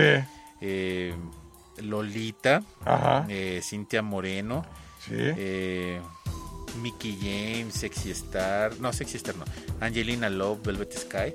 Le rompiste su corazoncito. Te voy a decir por qué. ¿Por qué? Todos los nombres que te acabo de mencionar son Sí. contrataciones que hizo AAA. No es gente de AAA. No es gente que naciera ahí, así es. ¿Estás de acuerdo? Estoy totalmente de acuerdo contigo. Ahora, te va la lista de personajes del Consejo Mundial de Lucha Libre contratados, o, o, pues vaya, para intercambio, lo que tú quieres. Ajá. Strongman. ¿Quién? Strongman. ¿Y ya? Esa es la, gran diferencia en de que una empresa está interesada en su, pues, en su público, ¿no? Porque quieras, AAA puede ser lo que ustedes quieran. Ajá. pero está haciendo las contrataciones y está trayendo gente que nosotros queremos ver Exactamente. o que mucha gente quiere ver. Ajá. La gente que llena los recintos es la gente que pues quieren ver. No se está cerrando en su propio negocio como la empresa o como o como este WWE. Ahora, el Consejo Mundial de Lucha Libre alguna vez tuvo este contrato con TNA. Ajá. ¿A quién trajo? No, ah, no, no trajo a nadie. Y cuando los trajeron no hubo la publicidad adecuada, no hubo etcétera, etcétera, etcétera, un sinfín de etcéteras que no es. permitieron brillar a la gente como lo están haciendo ahorita, ¿no? Tienes toda la razón del mundo, sí. Entonces, ¿qué pasa con el Consejo Mundial de Lucha Libre? No hay contrataciones, no, No. hay ni una sola contratación más que Strongman. Más que el bultote. Y no lucha. No lucha. Entonces, pues yo creo que también tienen que voltear a ver qué es lo que hace la empresa o, o- o voltear a ver qué hace la empresa de enfrente para poder hacer algo ellos, ¿no? Pues sí, competí, competí pero pues, la verdad es que, Tenían ejemplo... un contrato creo que con Al Japan, ¿no? Ajá. ¿Y dónde quedó? Aquí No, pero hace muchos Ah, años. bueno, Ahorita sí, ya vale, vale estaban, dos, estaban dos luchadores japoneses al principio, ¿no? Sí, así es. Pero bueno, pues no es lo mismo ver a el, el chiquito Tesuda a ver a Ron Van Damme, ¿no? Así es, así es. Entonces, Chiquito, tú- pues es que Es va- que bueno estuvo eso. Pues sí, o sea, hay que ver que aquí hay contrataciones, hay, hay pues lógicamente Es- Están, más están este, metiendo esfuerzo, como tú lo acabas de decir, están metiendo esfuerzo, están este, arriesgando dinero, Así es. arriesgando dinero para que la gente esté contenta, que de repente a lo mejor dentro de las combinaciones no están muy bien hechas, pero la verdad es que sí es muy loable el hecho de que estén contratando, que estén este, metiendo dinero y que les paguen, ¿no? Por favor. La lucha sí. del Dr. Wagner Sí, y de Ron Van Damme ajá. Causa más expectativa que todo el cartel completo del Consejo Mundial de Lucha Libre el Totalmente. viernes. Tienes toda la razón del mundo. Una Tienes la boca lucha. llena de razón. Una sola lucha te apaca, te, te opaca todo lo que pudiste haber hecho el viernes. Así es, así es. Y te voy a decir una cosa, en el consejo no tienen una estrella, ninguno de los que están ahí tiene el este, ¿cómo se llama la importancia? Nada más de Doctor Wagner. Así es. Ninguno, ninguno, así te lo digo. el doctor Wagner, sí, quita al doctor Wagner. Tienes a la Elia Park, tienes También. al Mesías. Sí, Oye, pues que los hay que quitarlos porque son, está bien, está el hijo del perro, o sea, hay gente que, o sea, hay, hay un, para uno hay otro. Sí, así Acá es. se les fue místico y se les acabaron las ideas. sí, se, se les acabaron las ideas, se les acabaron las estrellas y están tratando de sacar a una estrella, eh, pues ahora sí que de, ¿cómo se llama? De, de horno de microondas. Y la, y la verdad, espérame, antes de, de- de concluir, Sí. la verdad es que ahorita viéndolo fríamente y secamente, Sí. qué bueno que se fue místico para allá. La verdad, Porque sí. ahorita, ¿qué estaría haciendo? ¿Otra vez tratando de salvar una función para competir contra AAA? No, ya no. No, ya no, ya no, ya no, ya no, ya no. Bueno, pues esta fue la cartelera cortesía de djespectro.blogspot.com. Bueno, este, vámonos al, al último mensajito, ya antes de irnos. Mensajito, mensajito. Uy. Ah, sí, Mephisto 89 dice. Eh, máscara mata cabellera. Casi siempre son pocas veces cuando el luchador con una cabellera gana una máscara. Ajá. Y es más una pregunta para la mesa. ¿Qué luchador con su cabellera ha quitado una máscara? Pues el perro El aguayo. perro aguayo. El perro aguayo, sí. ganó la máscara de Conan, ganó la grandes. máscara de Stuka. Este, ¿qué otro ha quitado una? El perro aguayo ganó la máscara de máscara año 2000. Pues creo que ha sido el que más Pues este, sí, así es. máscaras ha ganado. Sí ha habido luchadores este, de cabellera, por ejemplo, este Rubén Juárez desenmascaró al espanto este segundo. Eh, o Sí, sea, sí, sí, ha habido. no, ha no, no es lo, no es la regla, pero sí ha habido. Lo que sí es una regla del Consejo Mundial de Lucha Libre, ya también deben de buscar esa manera ya de borrar eso, Ajá. es que el que acribilla el viernes pasado Sí.